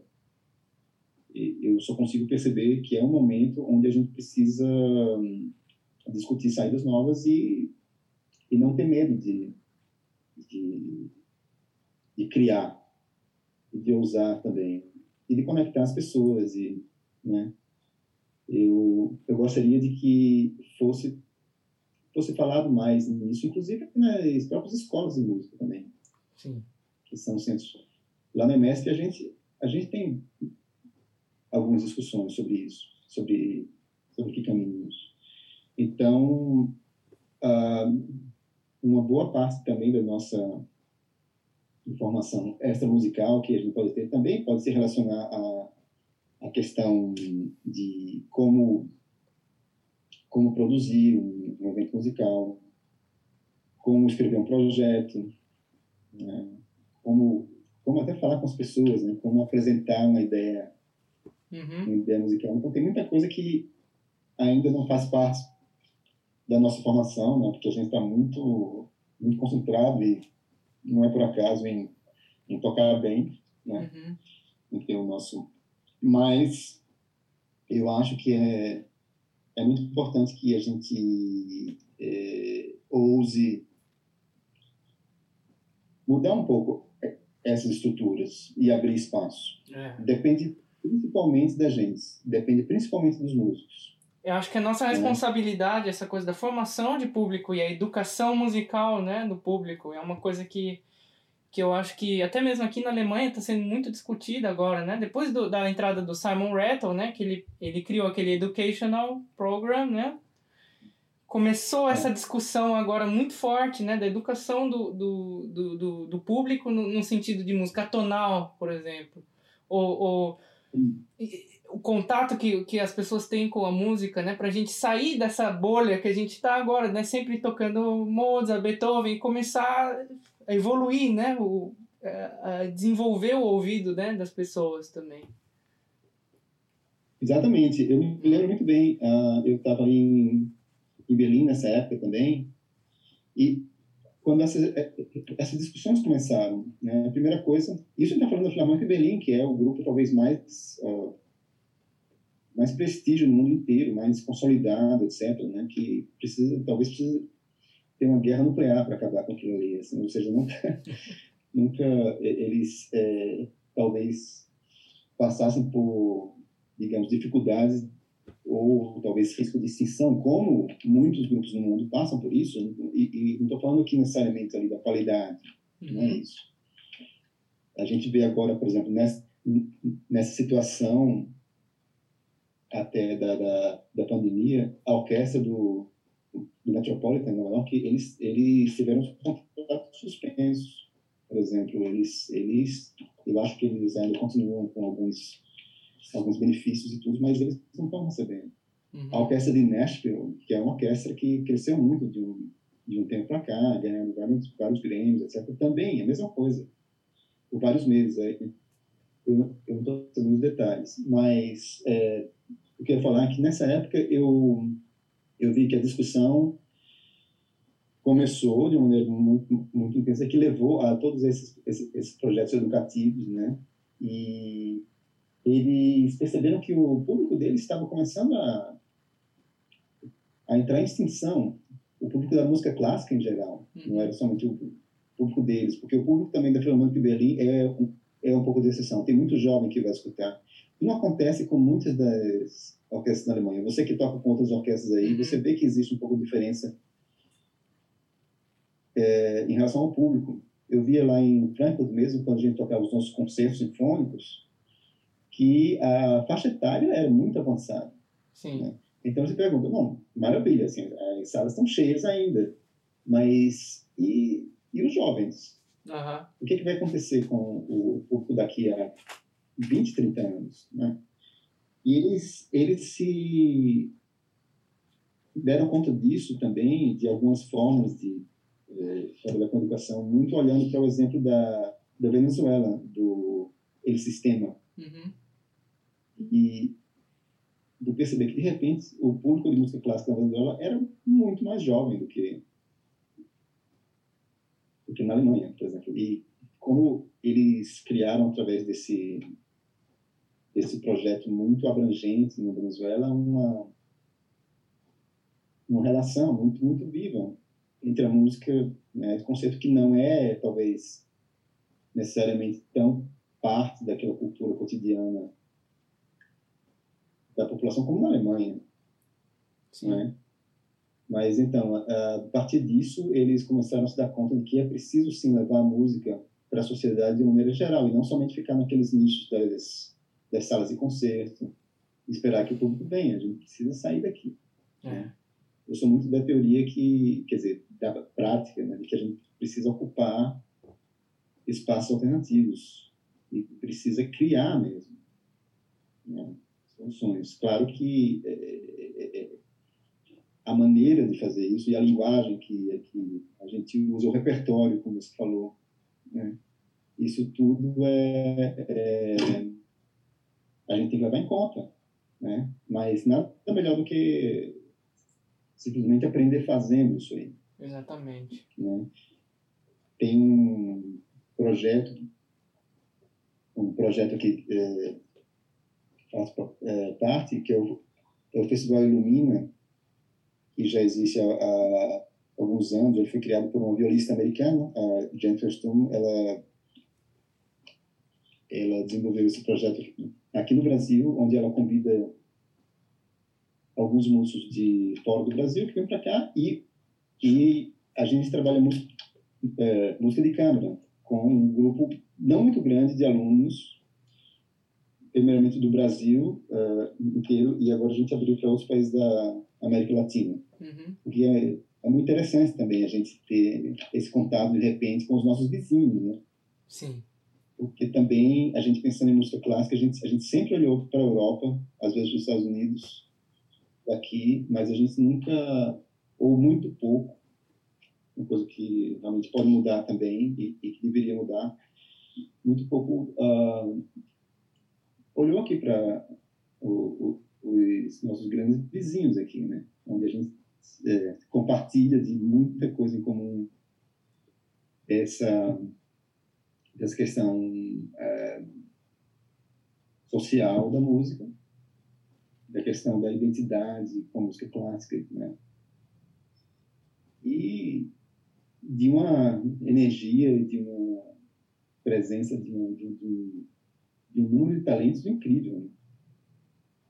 E a gente tá, então, a gente também, quer dizer, estou falando agora também das pessoas que já estão na situação de dar aula, de mais inseridos no, no mercado de trabalho, por exemplo, a gente também tem essa responsabilidade de dar oportunidade para os, os jovens. Yeah. É, né, passa muito por aí a, a questão da oportunidade.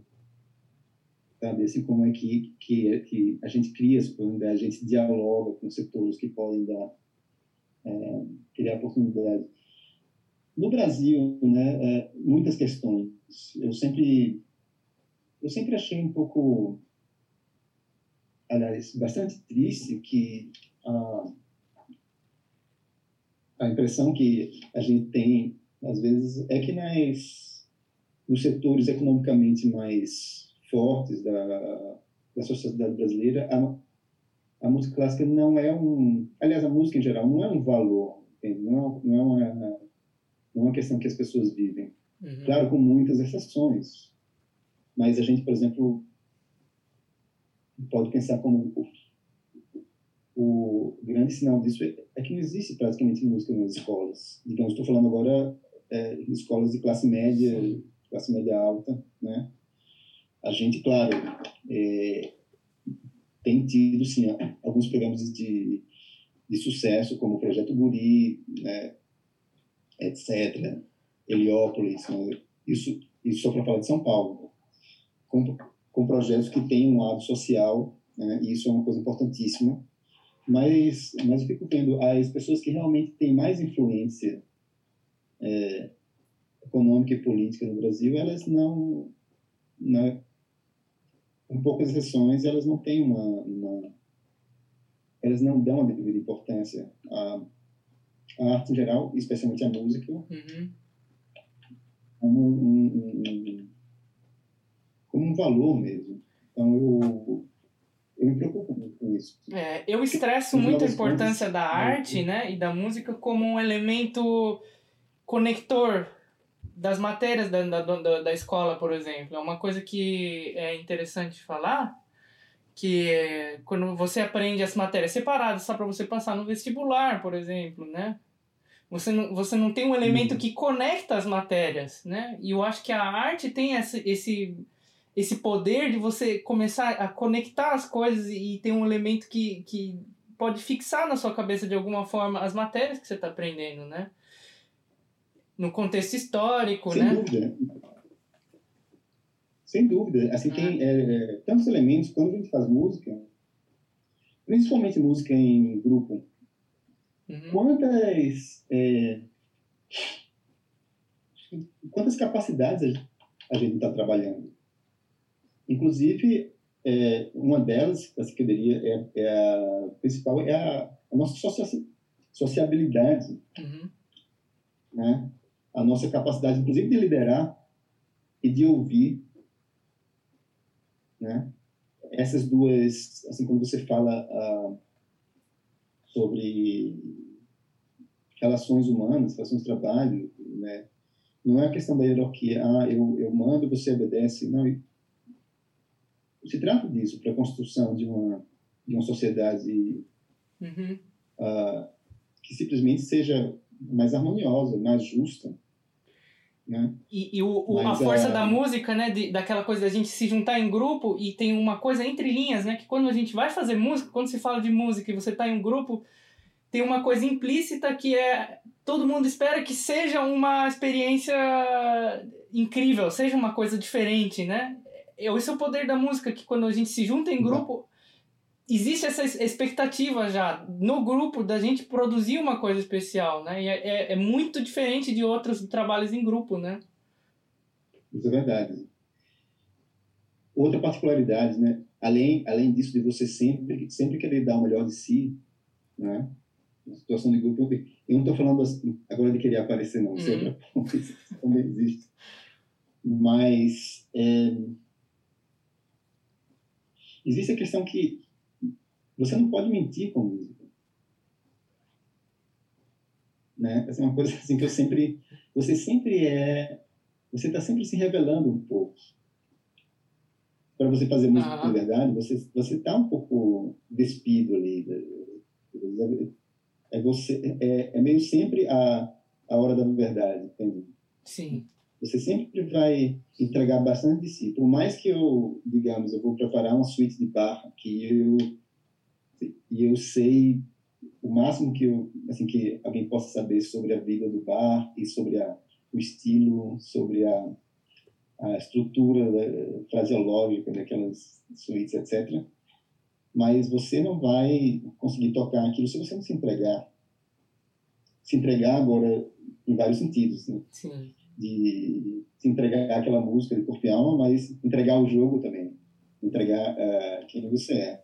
Uma coisa curiosíssima, né? Voltando à situação dos, dos concursos, quando a gente está no júri, é de perceber que aquelas pessoas sempre tocam como elas são. E a gente termina é, até, até, até percebendo como esses fatores psicológicos eles terminam é muito curioso e é natural, poxa, uhum. porque é, na música se trata disso, justamente você não pode uh, ser outra pessoa de repente. Claro que a gente dialoga. Uhum. Por exemplo, quando eu, eu, vou tocar bar, por exemplo, eu, eu, eu me sinto um, um, pouco num lugar diferente do, do que quando eu vou sei lá, assim, tocar uma peça contemporânea, ou então eu vou tocar um pouco de jazz, sei lá. É, é, são coisas que a gente está sempre é, é, transitando entre entre aspectos diferentes também da nossa da nossa personalidade, mas eu não diria que eu eu passo a ser uma outra pessoa. É um pouco como é, falar idiomas diferentes, né? Com certeza, quando você fala alemão, você sente que existe um lado seu que está presente de uma maneira diferente do que quando você fala português. Sim. Né? Então, é uma questão de linguagens diferentes. Mas o, o, o que eu queria falar, a gente estava falando dessa. também do benefício que é fazer música. Né? E que, infelizmente, isso não é, tem sido um, é, um verdadeiro valor na sociedade. Exatamente. E a gente percebe isso principalmente através da educação. De que tipo de educação? Isso aí pode ser um debate muito mais extenso, né? Para que que serve a educação? Para que que servem né, muitas das nossas atividades em sociedade também, entendeu? Senão a gente a gente está condenado como como sociedade a somente a consumir, entende? a sua vida social vai se resumir a chega o sábado à tarde você vai ao shopping. Sim. E, sei lá, no final de semana, no máximo, você pode assim, um jogo de futebol, nada contra, eu gosto muito. Mas entende onde eu quero chegar? Sim, sim. Essa, essa riqueza das, é, das relações humanas é uma coisa que tem que ser desenvolvida de várias maneiras. Né? E a música, é, para mim, é uma das é uma das oportunidades onde a gente tem que colocar tudo isso em cima da mesa e desenvolver isso. E quanto mais cedo, melhor. Exatamente. Né? Mas nunca é tarde. Né? A gente vê, por exemplo, eu via muito aí é, na Alemanha, por exemplo, nas paróquias né, de certas igrejas assim que tem um trabalho de coro, por exemplo. Uhum. E às vezes a gente, a gente vai tocar uma cantata, né, no, no Gottesdienst, né, no culto de domingo, então a gente vai lá. Eu, eu me lembro com muito carinho dessa época, porque era aquilo de acordar às seis e meia da manhã e às sete horas da manhã, naquele escuro do inverno, arrastando contrabaixo no meio da neve, para chegar naquela igreja. Só que era para tocar uma, uma, uma cantata de bar, isso é uma coisa sensacional. Né? Primeiro tinha aquela passadinha, depois aí chegava aquele coro, e muitas vezes o coro um pouco sofrido, assim. Mas, mas era uma coisa que, que é, me aquecia tanto por dentro, porque você via, gente, isso aqui faz sentido, sabe? Não estou falando da, da questão é, religiosa mais específica, mas a questão religiosa de uma maneira mais ampla. Uhum. Que as pessoas estarem tá, realmente é, conectadas e muito muito felizes né, de fazer parte de uma coisa, de, um, de, um, de, de quase um milagre daquele, né? Sim. Então não precisa ir tão longe assim, né?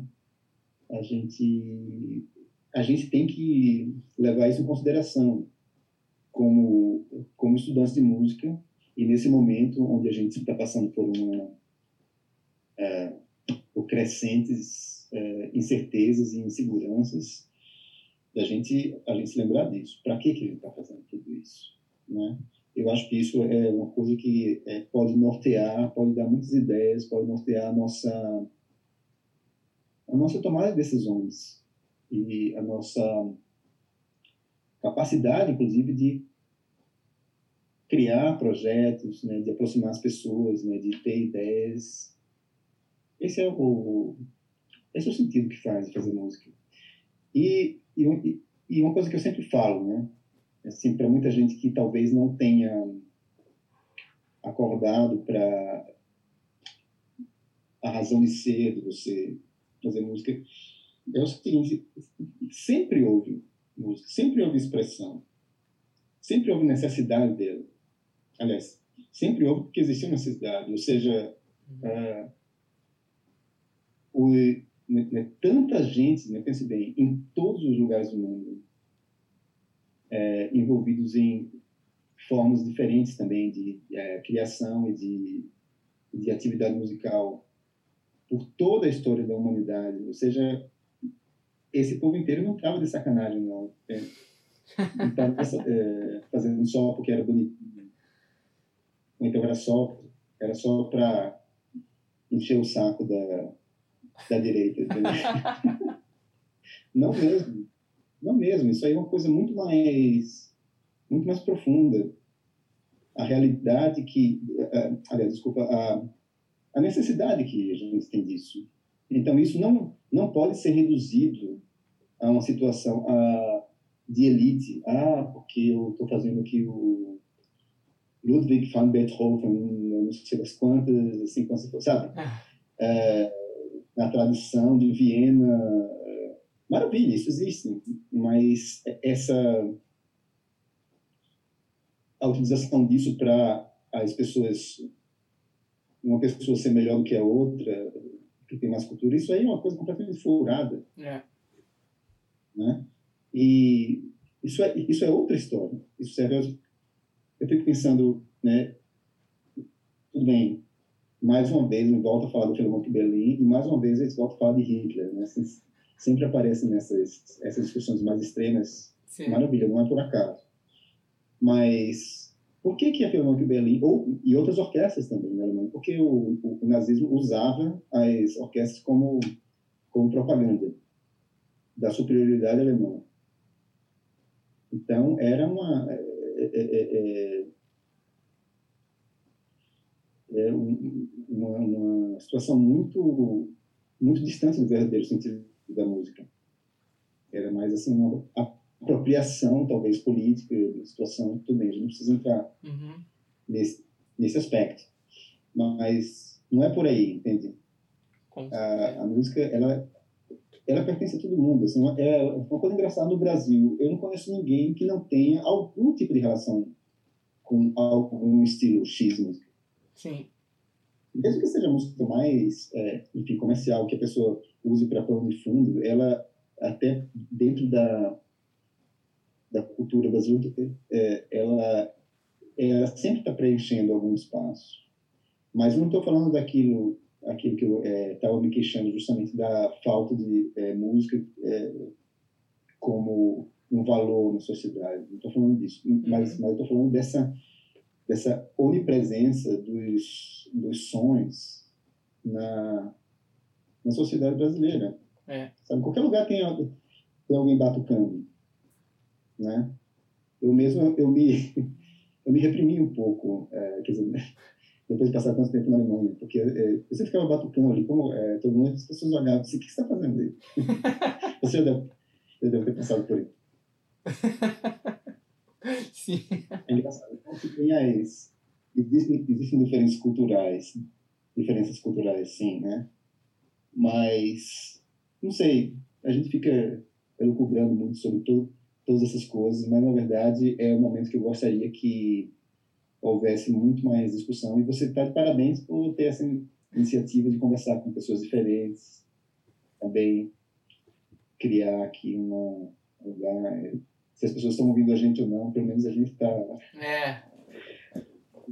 Bom, o importante é deixar registrado e sempre deixando um contexto também, né? Porque a gente vai mudando nossas opiniões, né? As opiniões são maleáveis de alguma forma. Então, com o tempo, a gente vai mudando e é interessante a gente voltar, talvez, a alguma conversa que a gente teve com alguém e repensar as coisas que a gente estava pensando naquela época. Até mesmo para aplicar em, em contextos diferentes depois, não sei, né? Então eu acho que é interessante gravar, mesmo que, sei lá, não sei quantas pessoas estejam agora ouvindo, né? Mas de deixar isso também, essa conversa registrada, é muito, muito legal, eu acho, nesse sentido. Sim, claro. A é. gente, a partir disso, a gente às vezes até pensa em coisas quando a gente precisa formular uma ideia, outras vezes vem uma, uma associação, alguma coisa que a nossa memória puxa e que a gente se dá conta de muita coisa que a gente não tinha é, pensado dessa maneira. Isso em qualquer aspecto. Por isso que, para mim, eu acho que para muita gente também, é, é tão importante dar aulas, por exemplo, que isso me leva a, bom, é, também entrar em contato com muitas coisas do, do meu próprio processo de, de, de, aprendizado, que é constante, que eu espero que nunca termine, mas de, através da, da necessidade de formular e organizar ideias, isso leva a gente para frente mesmo. Sempre encontra a gente sempre tem ideias novas e, e se mantém com a, com a cabeça em funcionamento também, né? E agora eu queria te perguntar também, quais os, os seus próximos passos? É, por a gente sabe que, que a vida também é feita de, de, de planejamento e de acaso, né? Exatamente. A gente também não, não pode nem, e nem deveria primeiro tentar planejar tudo que a gente, a gente vem, é, a gente quer fazer. A gente tem que, a gente pode estar um pouco aberto também para as muitas surpresas e os muitos caminhos inesperados que às vezes se colocam na, na vida da gente, né? Eu, no momento, eu tô, tô numa transição de águas mesmo, assim, viu, professor? No sentido de eu ainda está desenvolvendo algum trabalho, alguma coisa que vá me, me, me, trazer alguma, alguma resposta, alguma. Porque no momento eu tô.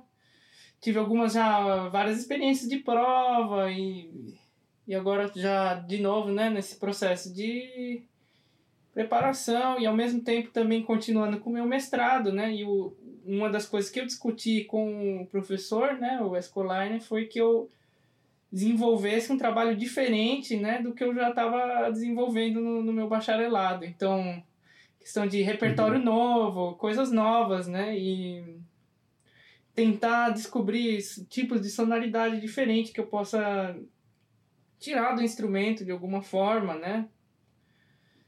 É, meio no processo de experimentar ainda, assim, e e, é, por exemplo, agora, né, na situação financeira que eu tô aqui na Alemanha, que eu é, agora já estou recebendo ajuda, né, da, da universidade, ajuda financeira, né, para pagar as contas, senão realmente é impossível, né, com o euro agora já quatro vezes mais caro do que era na época quando eu cheguei.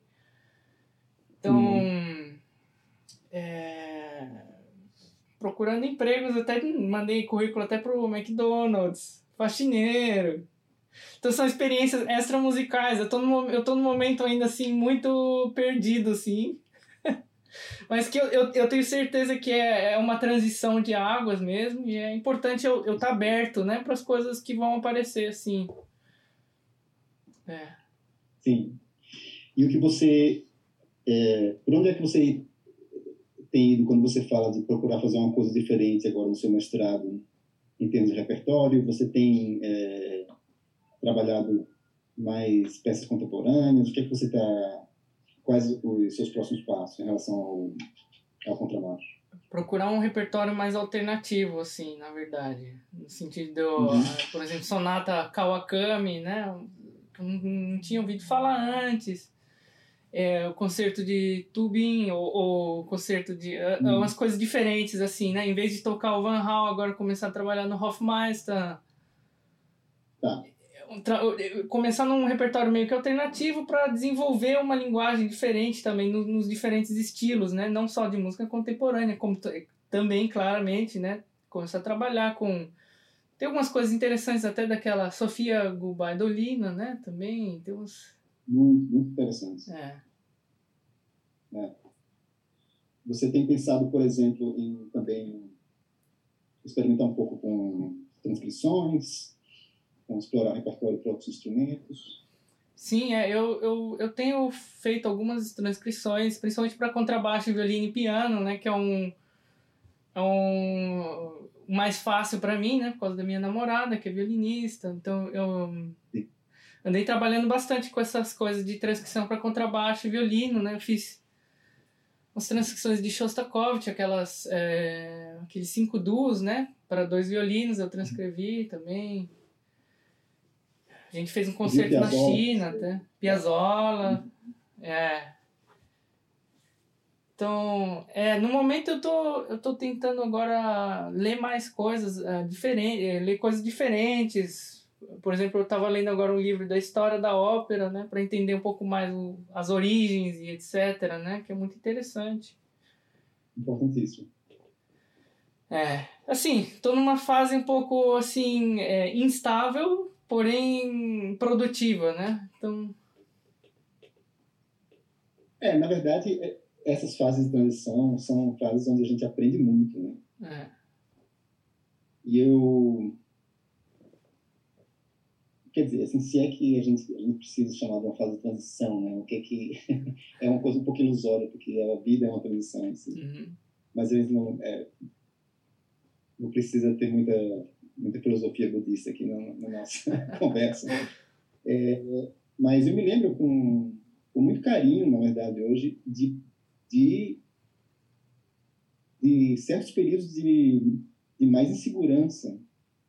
É, é na minha vida pessoal também, hum. mas na minha vida, sei lá, musical, ou, ou, ou, é, como estudante. Eu me lembro com muito carinho delas, porque eu, é quase como se é, as coisas que, que eu tivesse guardado mais na minha memória, quase todas elas vêm de, desses momentos aí. E quase você sente necessidade de criar alguma coisa. Né? A, a busca parece que ela é, é, passa a ser mais intensa. Exatamente. Né? Então, é, eu tenho muita, muita eu tenho até uma certa nostalgia né, de, de certos perrengues. Quer dizer, é muito fácil falar, né? que perrengue. mas, mas é verdade, sim. Eu me dou conta de que existem algumas coisas. Então, é um pouco. Tudo bem, existem perrengues e perrengues, né? A gente vai falar assim do perrengue que a maioria da, da população no Brasil passa, por exemplo, isso aí seria, seria é. cruel.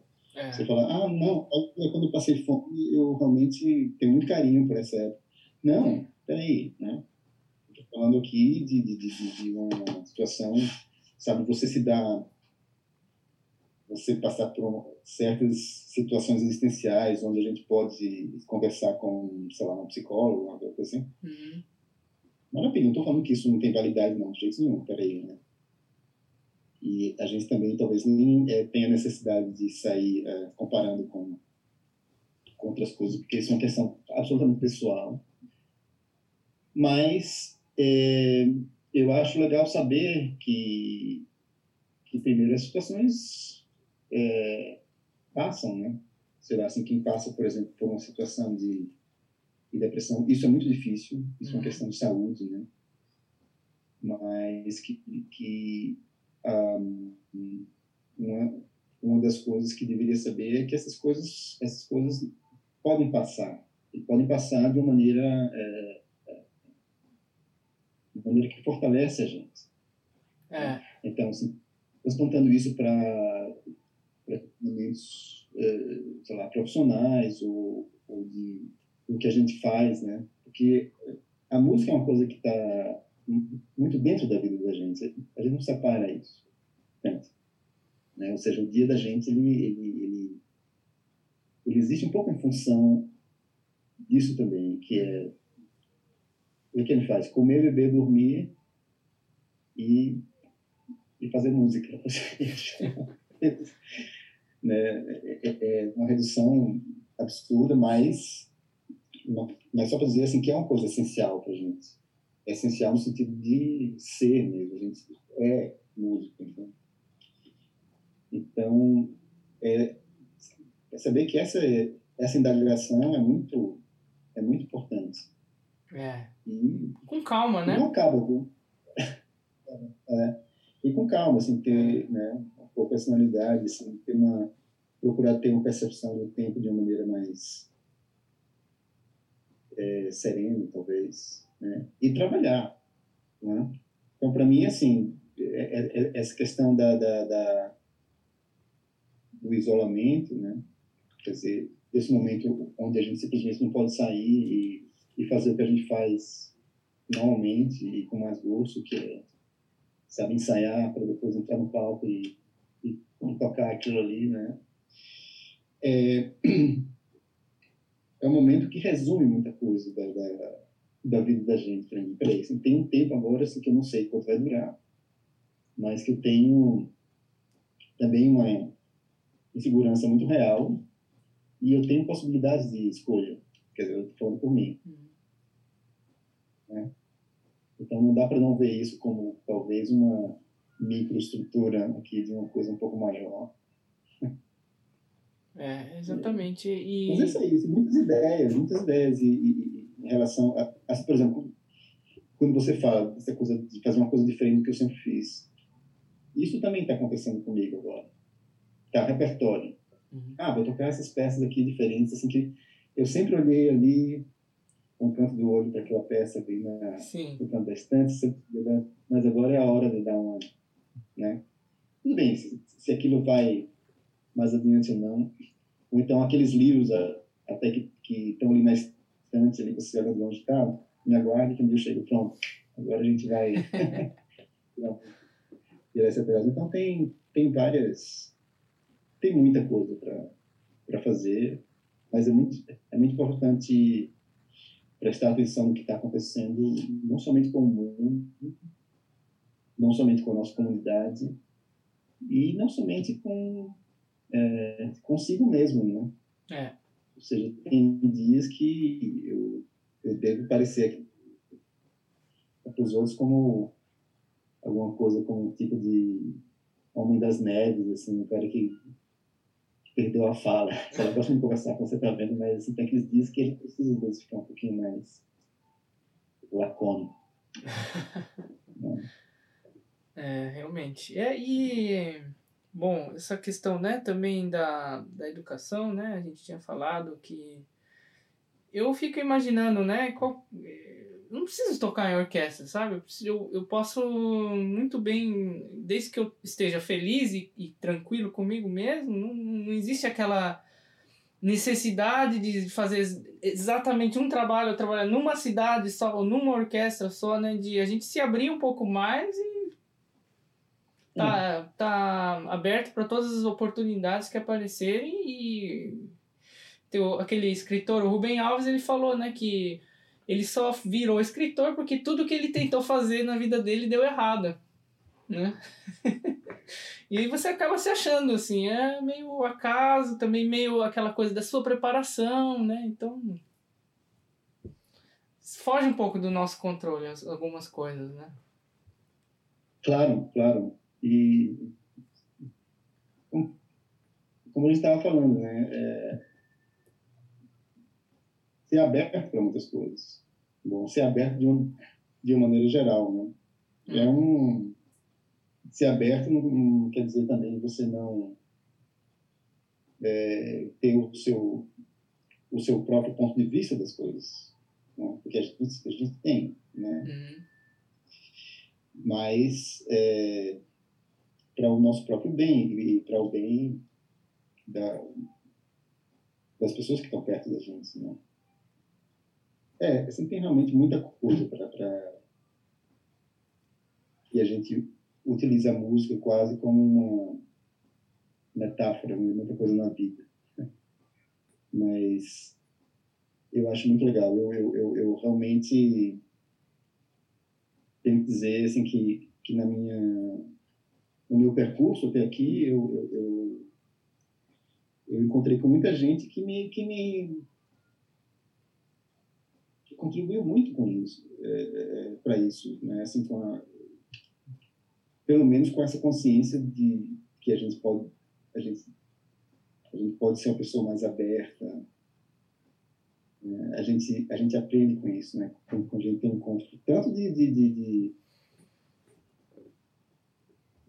de professores, né, de mestres com quem eu tive a chance de trabalhar, quanto, quanto de colegas e de alunos também. Né?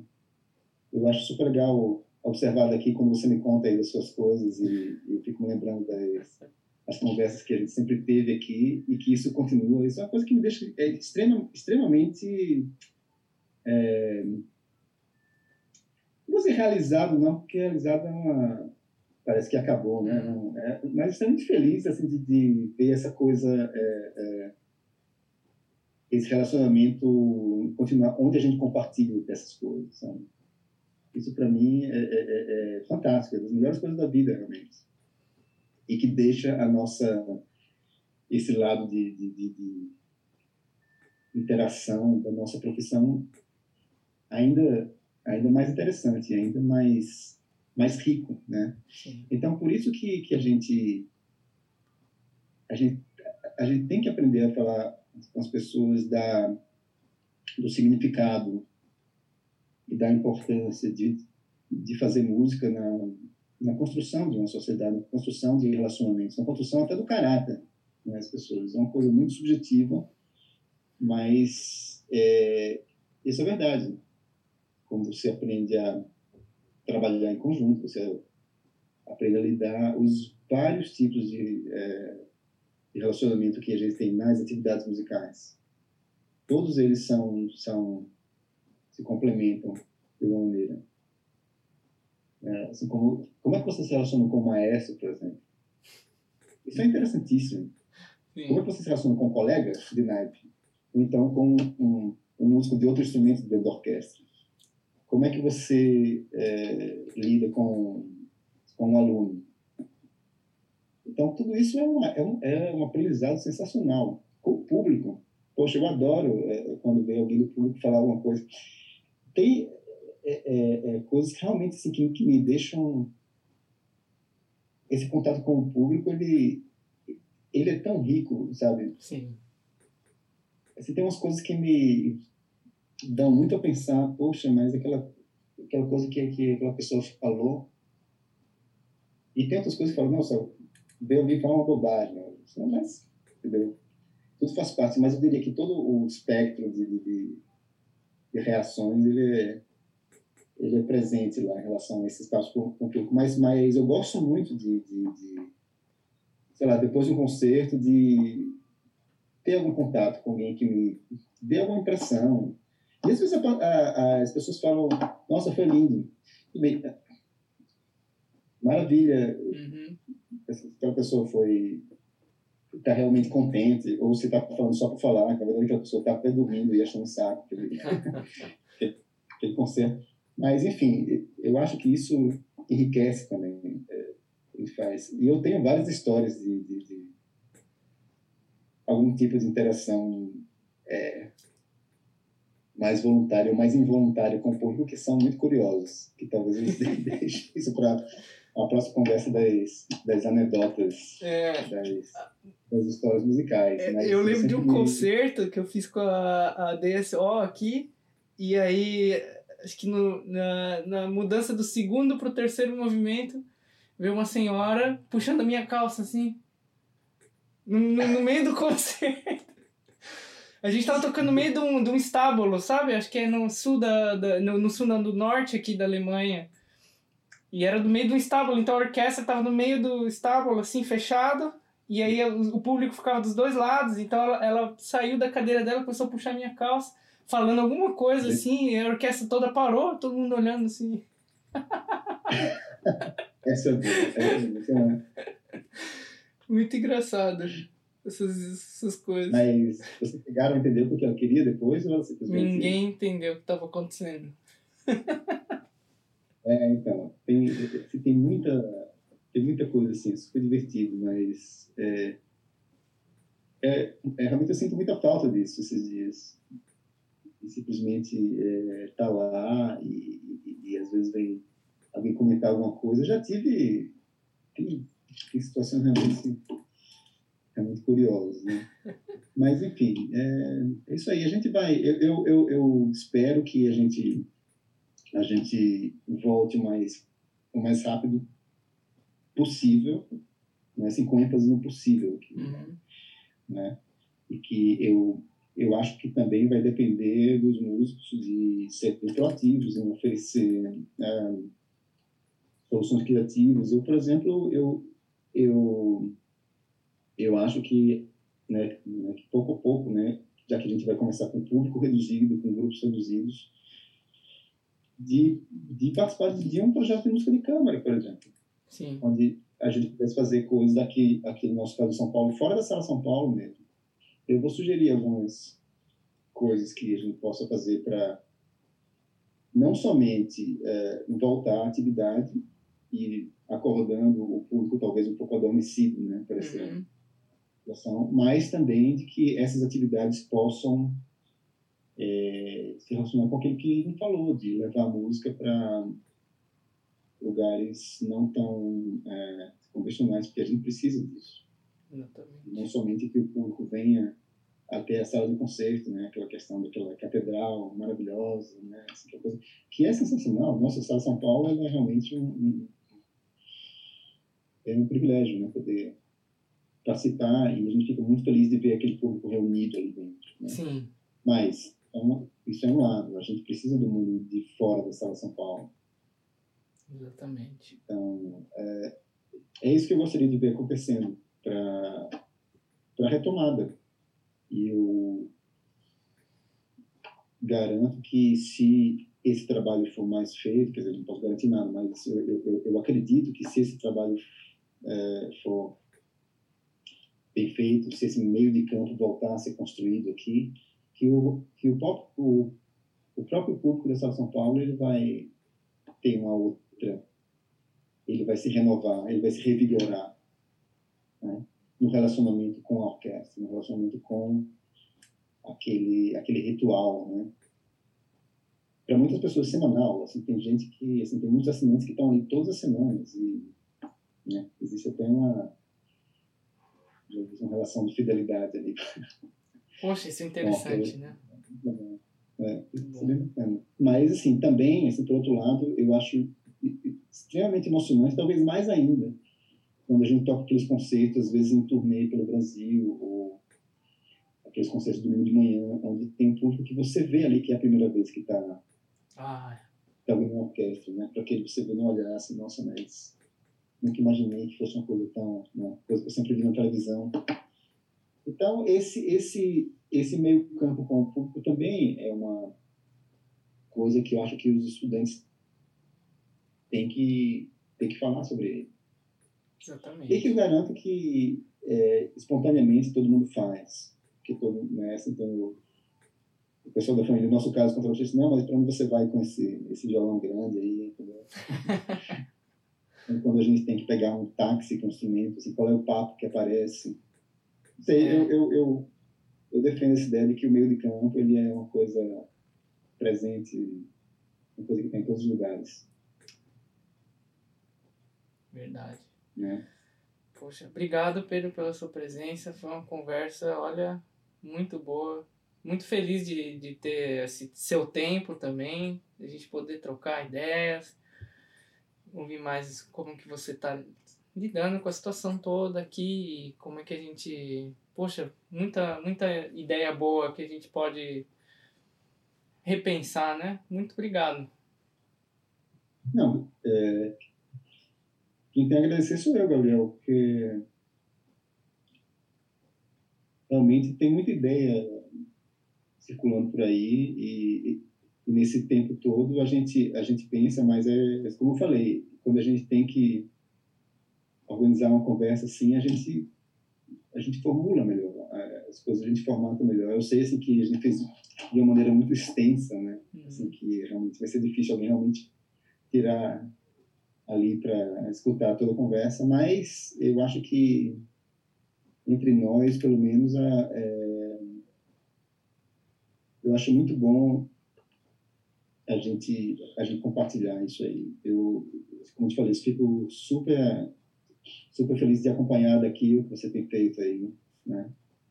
E também é, assim, super feliz por ver a, as pessoas com quem você trabalha aí, que são pessoas que eu que eu conheço bem e que isso acrescenta ainda mais dessa é, essa sensação de imaginar o que você está fazendo e saber eu fico feliz assim, quando, você vem vem contar alguma coisa do, do, do pessoal daí, né? Assim, é tão legal, né? Porque a gente se, se conecta de um jeito, né? Quando você vem falar o, o comentário do Esco, eu fiquei realmente...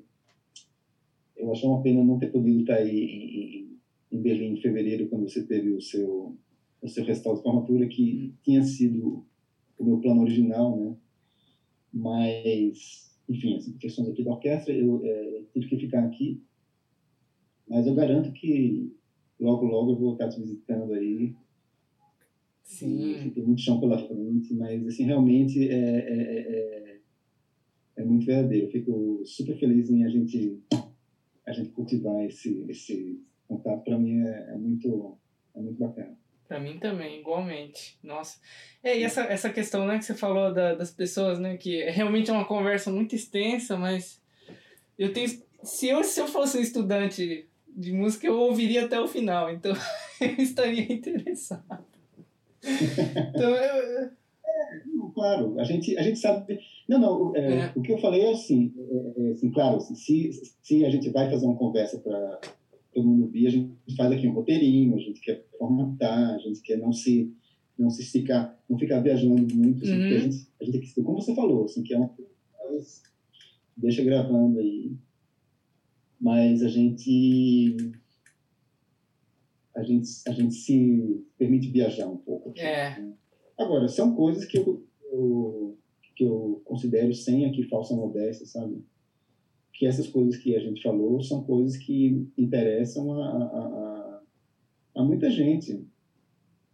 A gente falou principalmente de coisas mais no plural mesmo. Sim. Não muito pessoais, né? claro, as coisas pessoais que a gente falou, eu garanto que muita gente se identifica com elas, porque é, é meio uma situação compartilhada essa. Sim. Né? E do mesmo jeito, assim, que eu também acho interessantíssimo é, ouvir essas é, as outras pessoas falando sobre o que estão fazendo aqui esses dias. Uhum. Né? Porque é, algumas coisas, então, você pensa, poxa, então não sou só eu que estou com essa é. essa paranoia agora, por exemplo. Ou então, é, ideias novas mesmo. Olha só, ou alguma coisa que vai confirmar alguma ideia que você teve, mas você não sabia, não sabia bem ao certo se aquilo, é. né, ou como. Então, é, é, é, realmente importante, nesse momento, a gente, a gente aproveitar para colocar essas cartas na mesa. Eu acho super bom para todo mundo mesmo. Então é isso aí. Mas é isso aí, vamos Vamos combinar aí em breve também esse um papo sem. É, sem a, a gravação, né? Aquela coisa. Ou com a gravação, enfim, assim, é. mas. E o teu pessoal tá bem? Tua mãe, tá, é, todo mundo lá? A gente tá. Tua tá, tá mais quieto em casa? É, todo mundo em casa, assim. A coisa tá, tá um pouco feia. Ah, é? é? na questão financeira, etc. Né? Muito difícil no momento, né? Para quem estão espuleando que ele tem um, não tem um trabalho fixo, né? Então é muito difícil a gente, o minha mãe também, né? Então da gente estar tá numa estabilidade financeira no momento está um pouco difícil, né? Mas fazer o quê, né? é. O melhor possível, né? É. Eu vou mandar uma uma mensagem para eles ali, falar que a gente conversou e foi. Sim, é. Muito legal, prazeroso. Como se tivesse. É, e, e, esses dias têm realmente dado uma nostalgia muito grande de, de, da Alemanha. Claro, assim, que vários fatores levam a isso, uhum. né? Principalmente o fator dessa, dessa situação no Brasil que está extremamente preocupante do ponto de vista institucional, do ponto de vista é, da nossa saúde como, como sociedade. É muito preocupante. Então, claro que a gente que passa tanto tempo fora do Brasil, a gente fica um pouco ah, com o pé fora Uhum. Porque, quer dizer, a gente fica conectado também, assim, com os meus amigos daí também, né? Bom, agora muito com você. A gente fica, fica um pouco mais livre para transitar entre essas, essas realidades. Mas esse, esse eu vejo que, que para muita gente também, talvez o pessoal da minha idade também, né, chega uma situação onde a gente tem muito mais coisas para se lembrar, claro, Uhum. Mas que nesse momento tem muita coisa voltando. Coisas boas e coisas não tão boas assim. É. Mas, né? Sempre é assim. Mas, é, é assim, mas é, especificamente agora tem me dado uma bastante bastante nostalgia daí da, da, da, da, da Alemanha e de Berlim também. Né? Essas, tá dando para você dar dar uns passeios por aí. Bom, Berlim já está bem mais relaxado, né? É. Tá tudo aberto praticamente, né? As, as escolas não abriram ainda, né? Não, ainda não. Aí a gente está fazendo mais aula online também, etc. Né? Uhum. Né? Abriu agora, eu fiz uma aula presencial com essa, com a minha primeira aula, semana passada. Ah, é? Da é. Filarmonia, não? Não, na, na, não, no prédio mesmo, né? Na Hansaisa lá. Tá. É. A Filarmonia acho que tá fechada, fechada mesmo, eu acho. Mas... Ainda. É, é. Tá. Eles só abrem para os concertos deles, né? É. eles fazem. E você, e você pode estudar na, na, na escola? Está funcionando aquilo com os, as salas de estudo? Tá, e, e, e, mas é um pouco complexo, assim. Dependendo da universidade, é, difere um pouco, né? É, na UDK é bem mais tranquilo para estudar. Mas na Hanzás é um pouco mais burocrático, assim. A gente teve até eu e o Esco, a gente brigou um pouco com a, com a administração da escola. É? Porque os alunos estão demorando duas, três semanas para conseguir ter acesso à sala de estudo. Então, é um pouco Nossa. burocrático é. demais, assim. Então mas você não tem mais vínculo com a Aisla, não, né? Você continua, é, você agora está na UDK, né? Não, eu estou na, na tá... Hans agora, de novo. Ah, tá.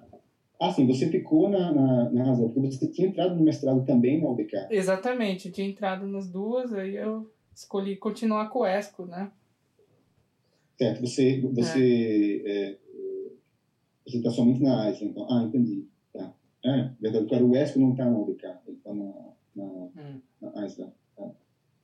É, é, então, assim, vai... Mas aqui a gente ainda está numa situação que a gente, a gente não sabe o que vai acontecer. Eu acho que essas, todas essas ideias de abrir aos poucos é muito cedo. Todo, todo o pessoal do setor médico fala, não, é cedo demais para abrir.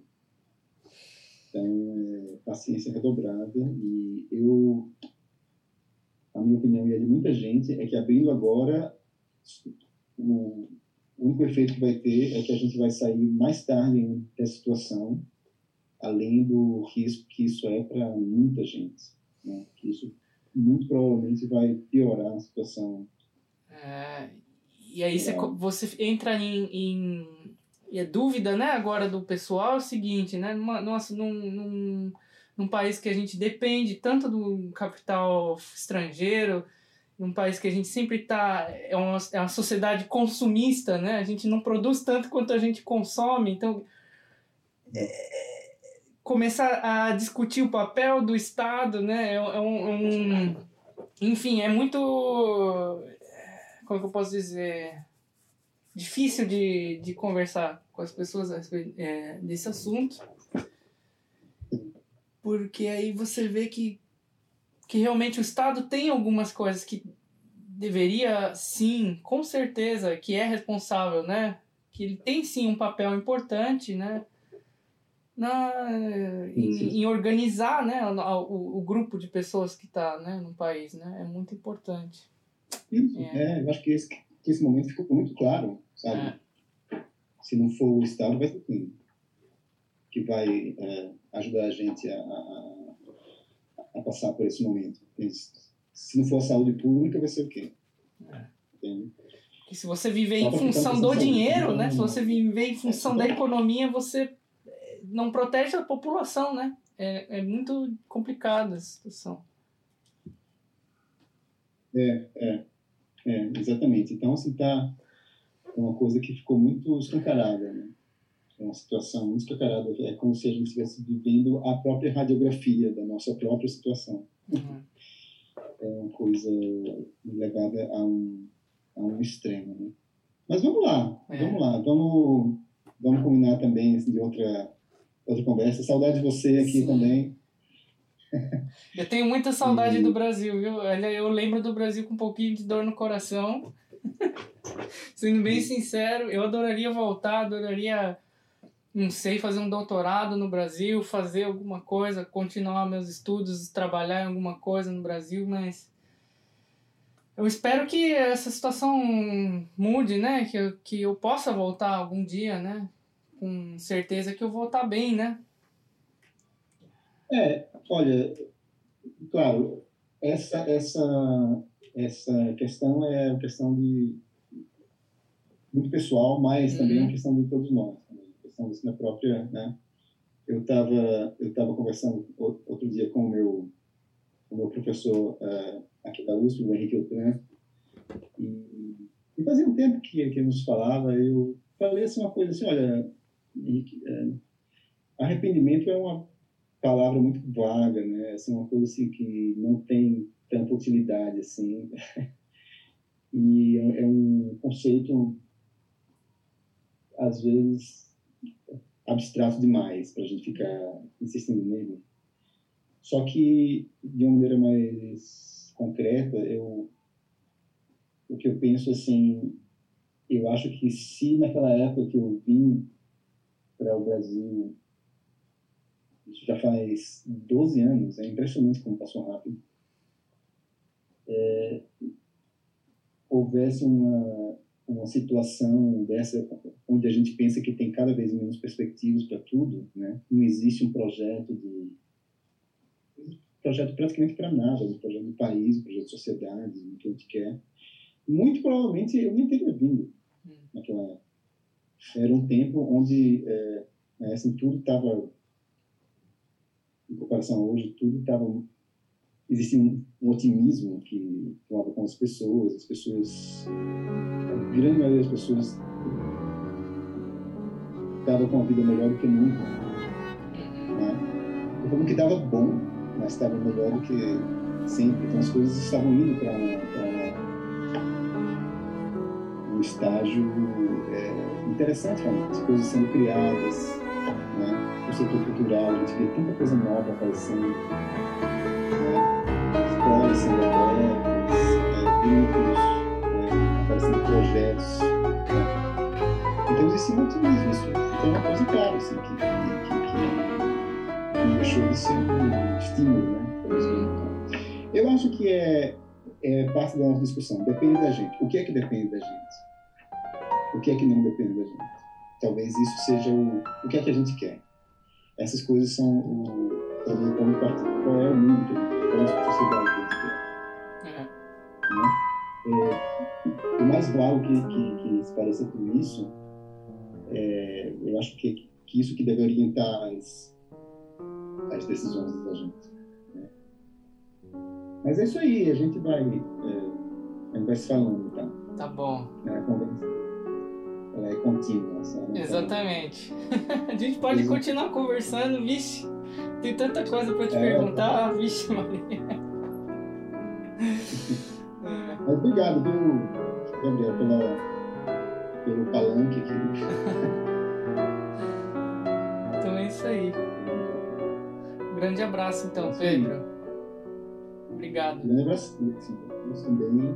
E, e lembrança para todo mundo aí. Tá. É. Mandar pro pessoal. Depois me avisa.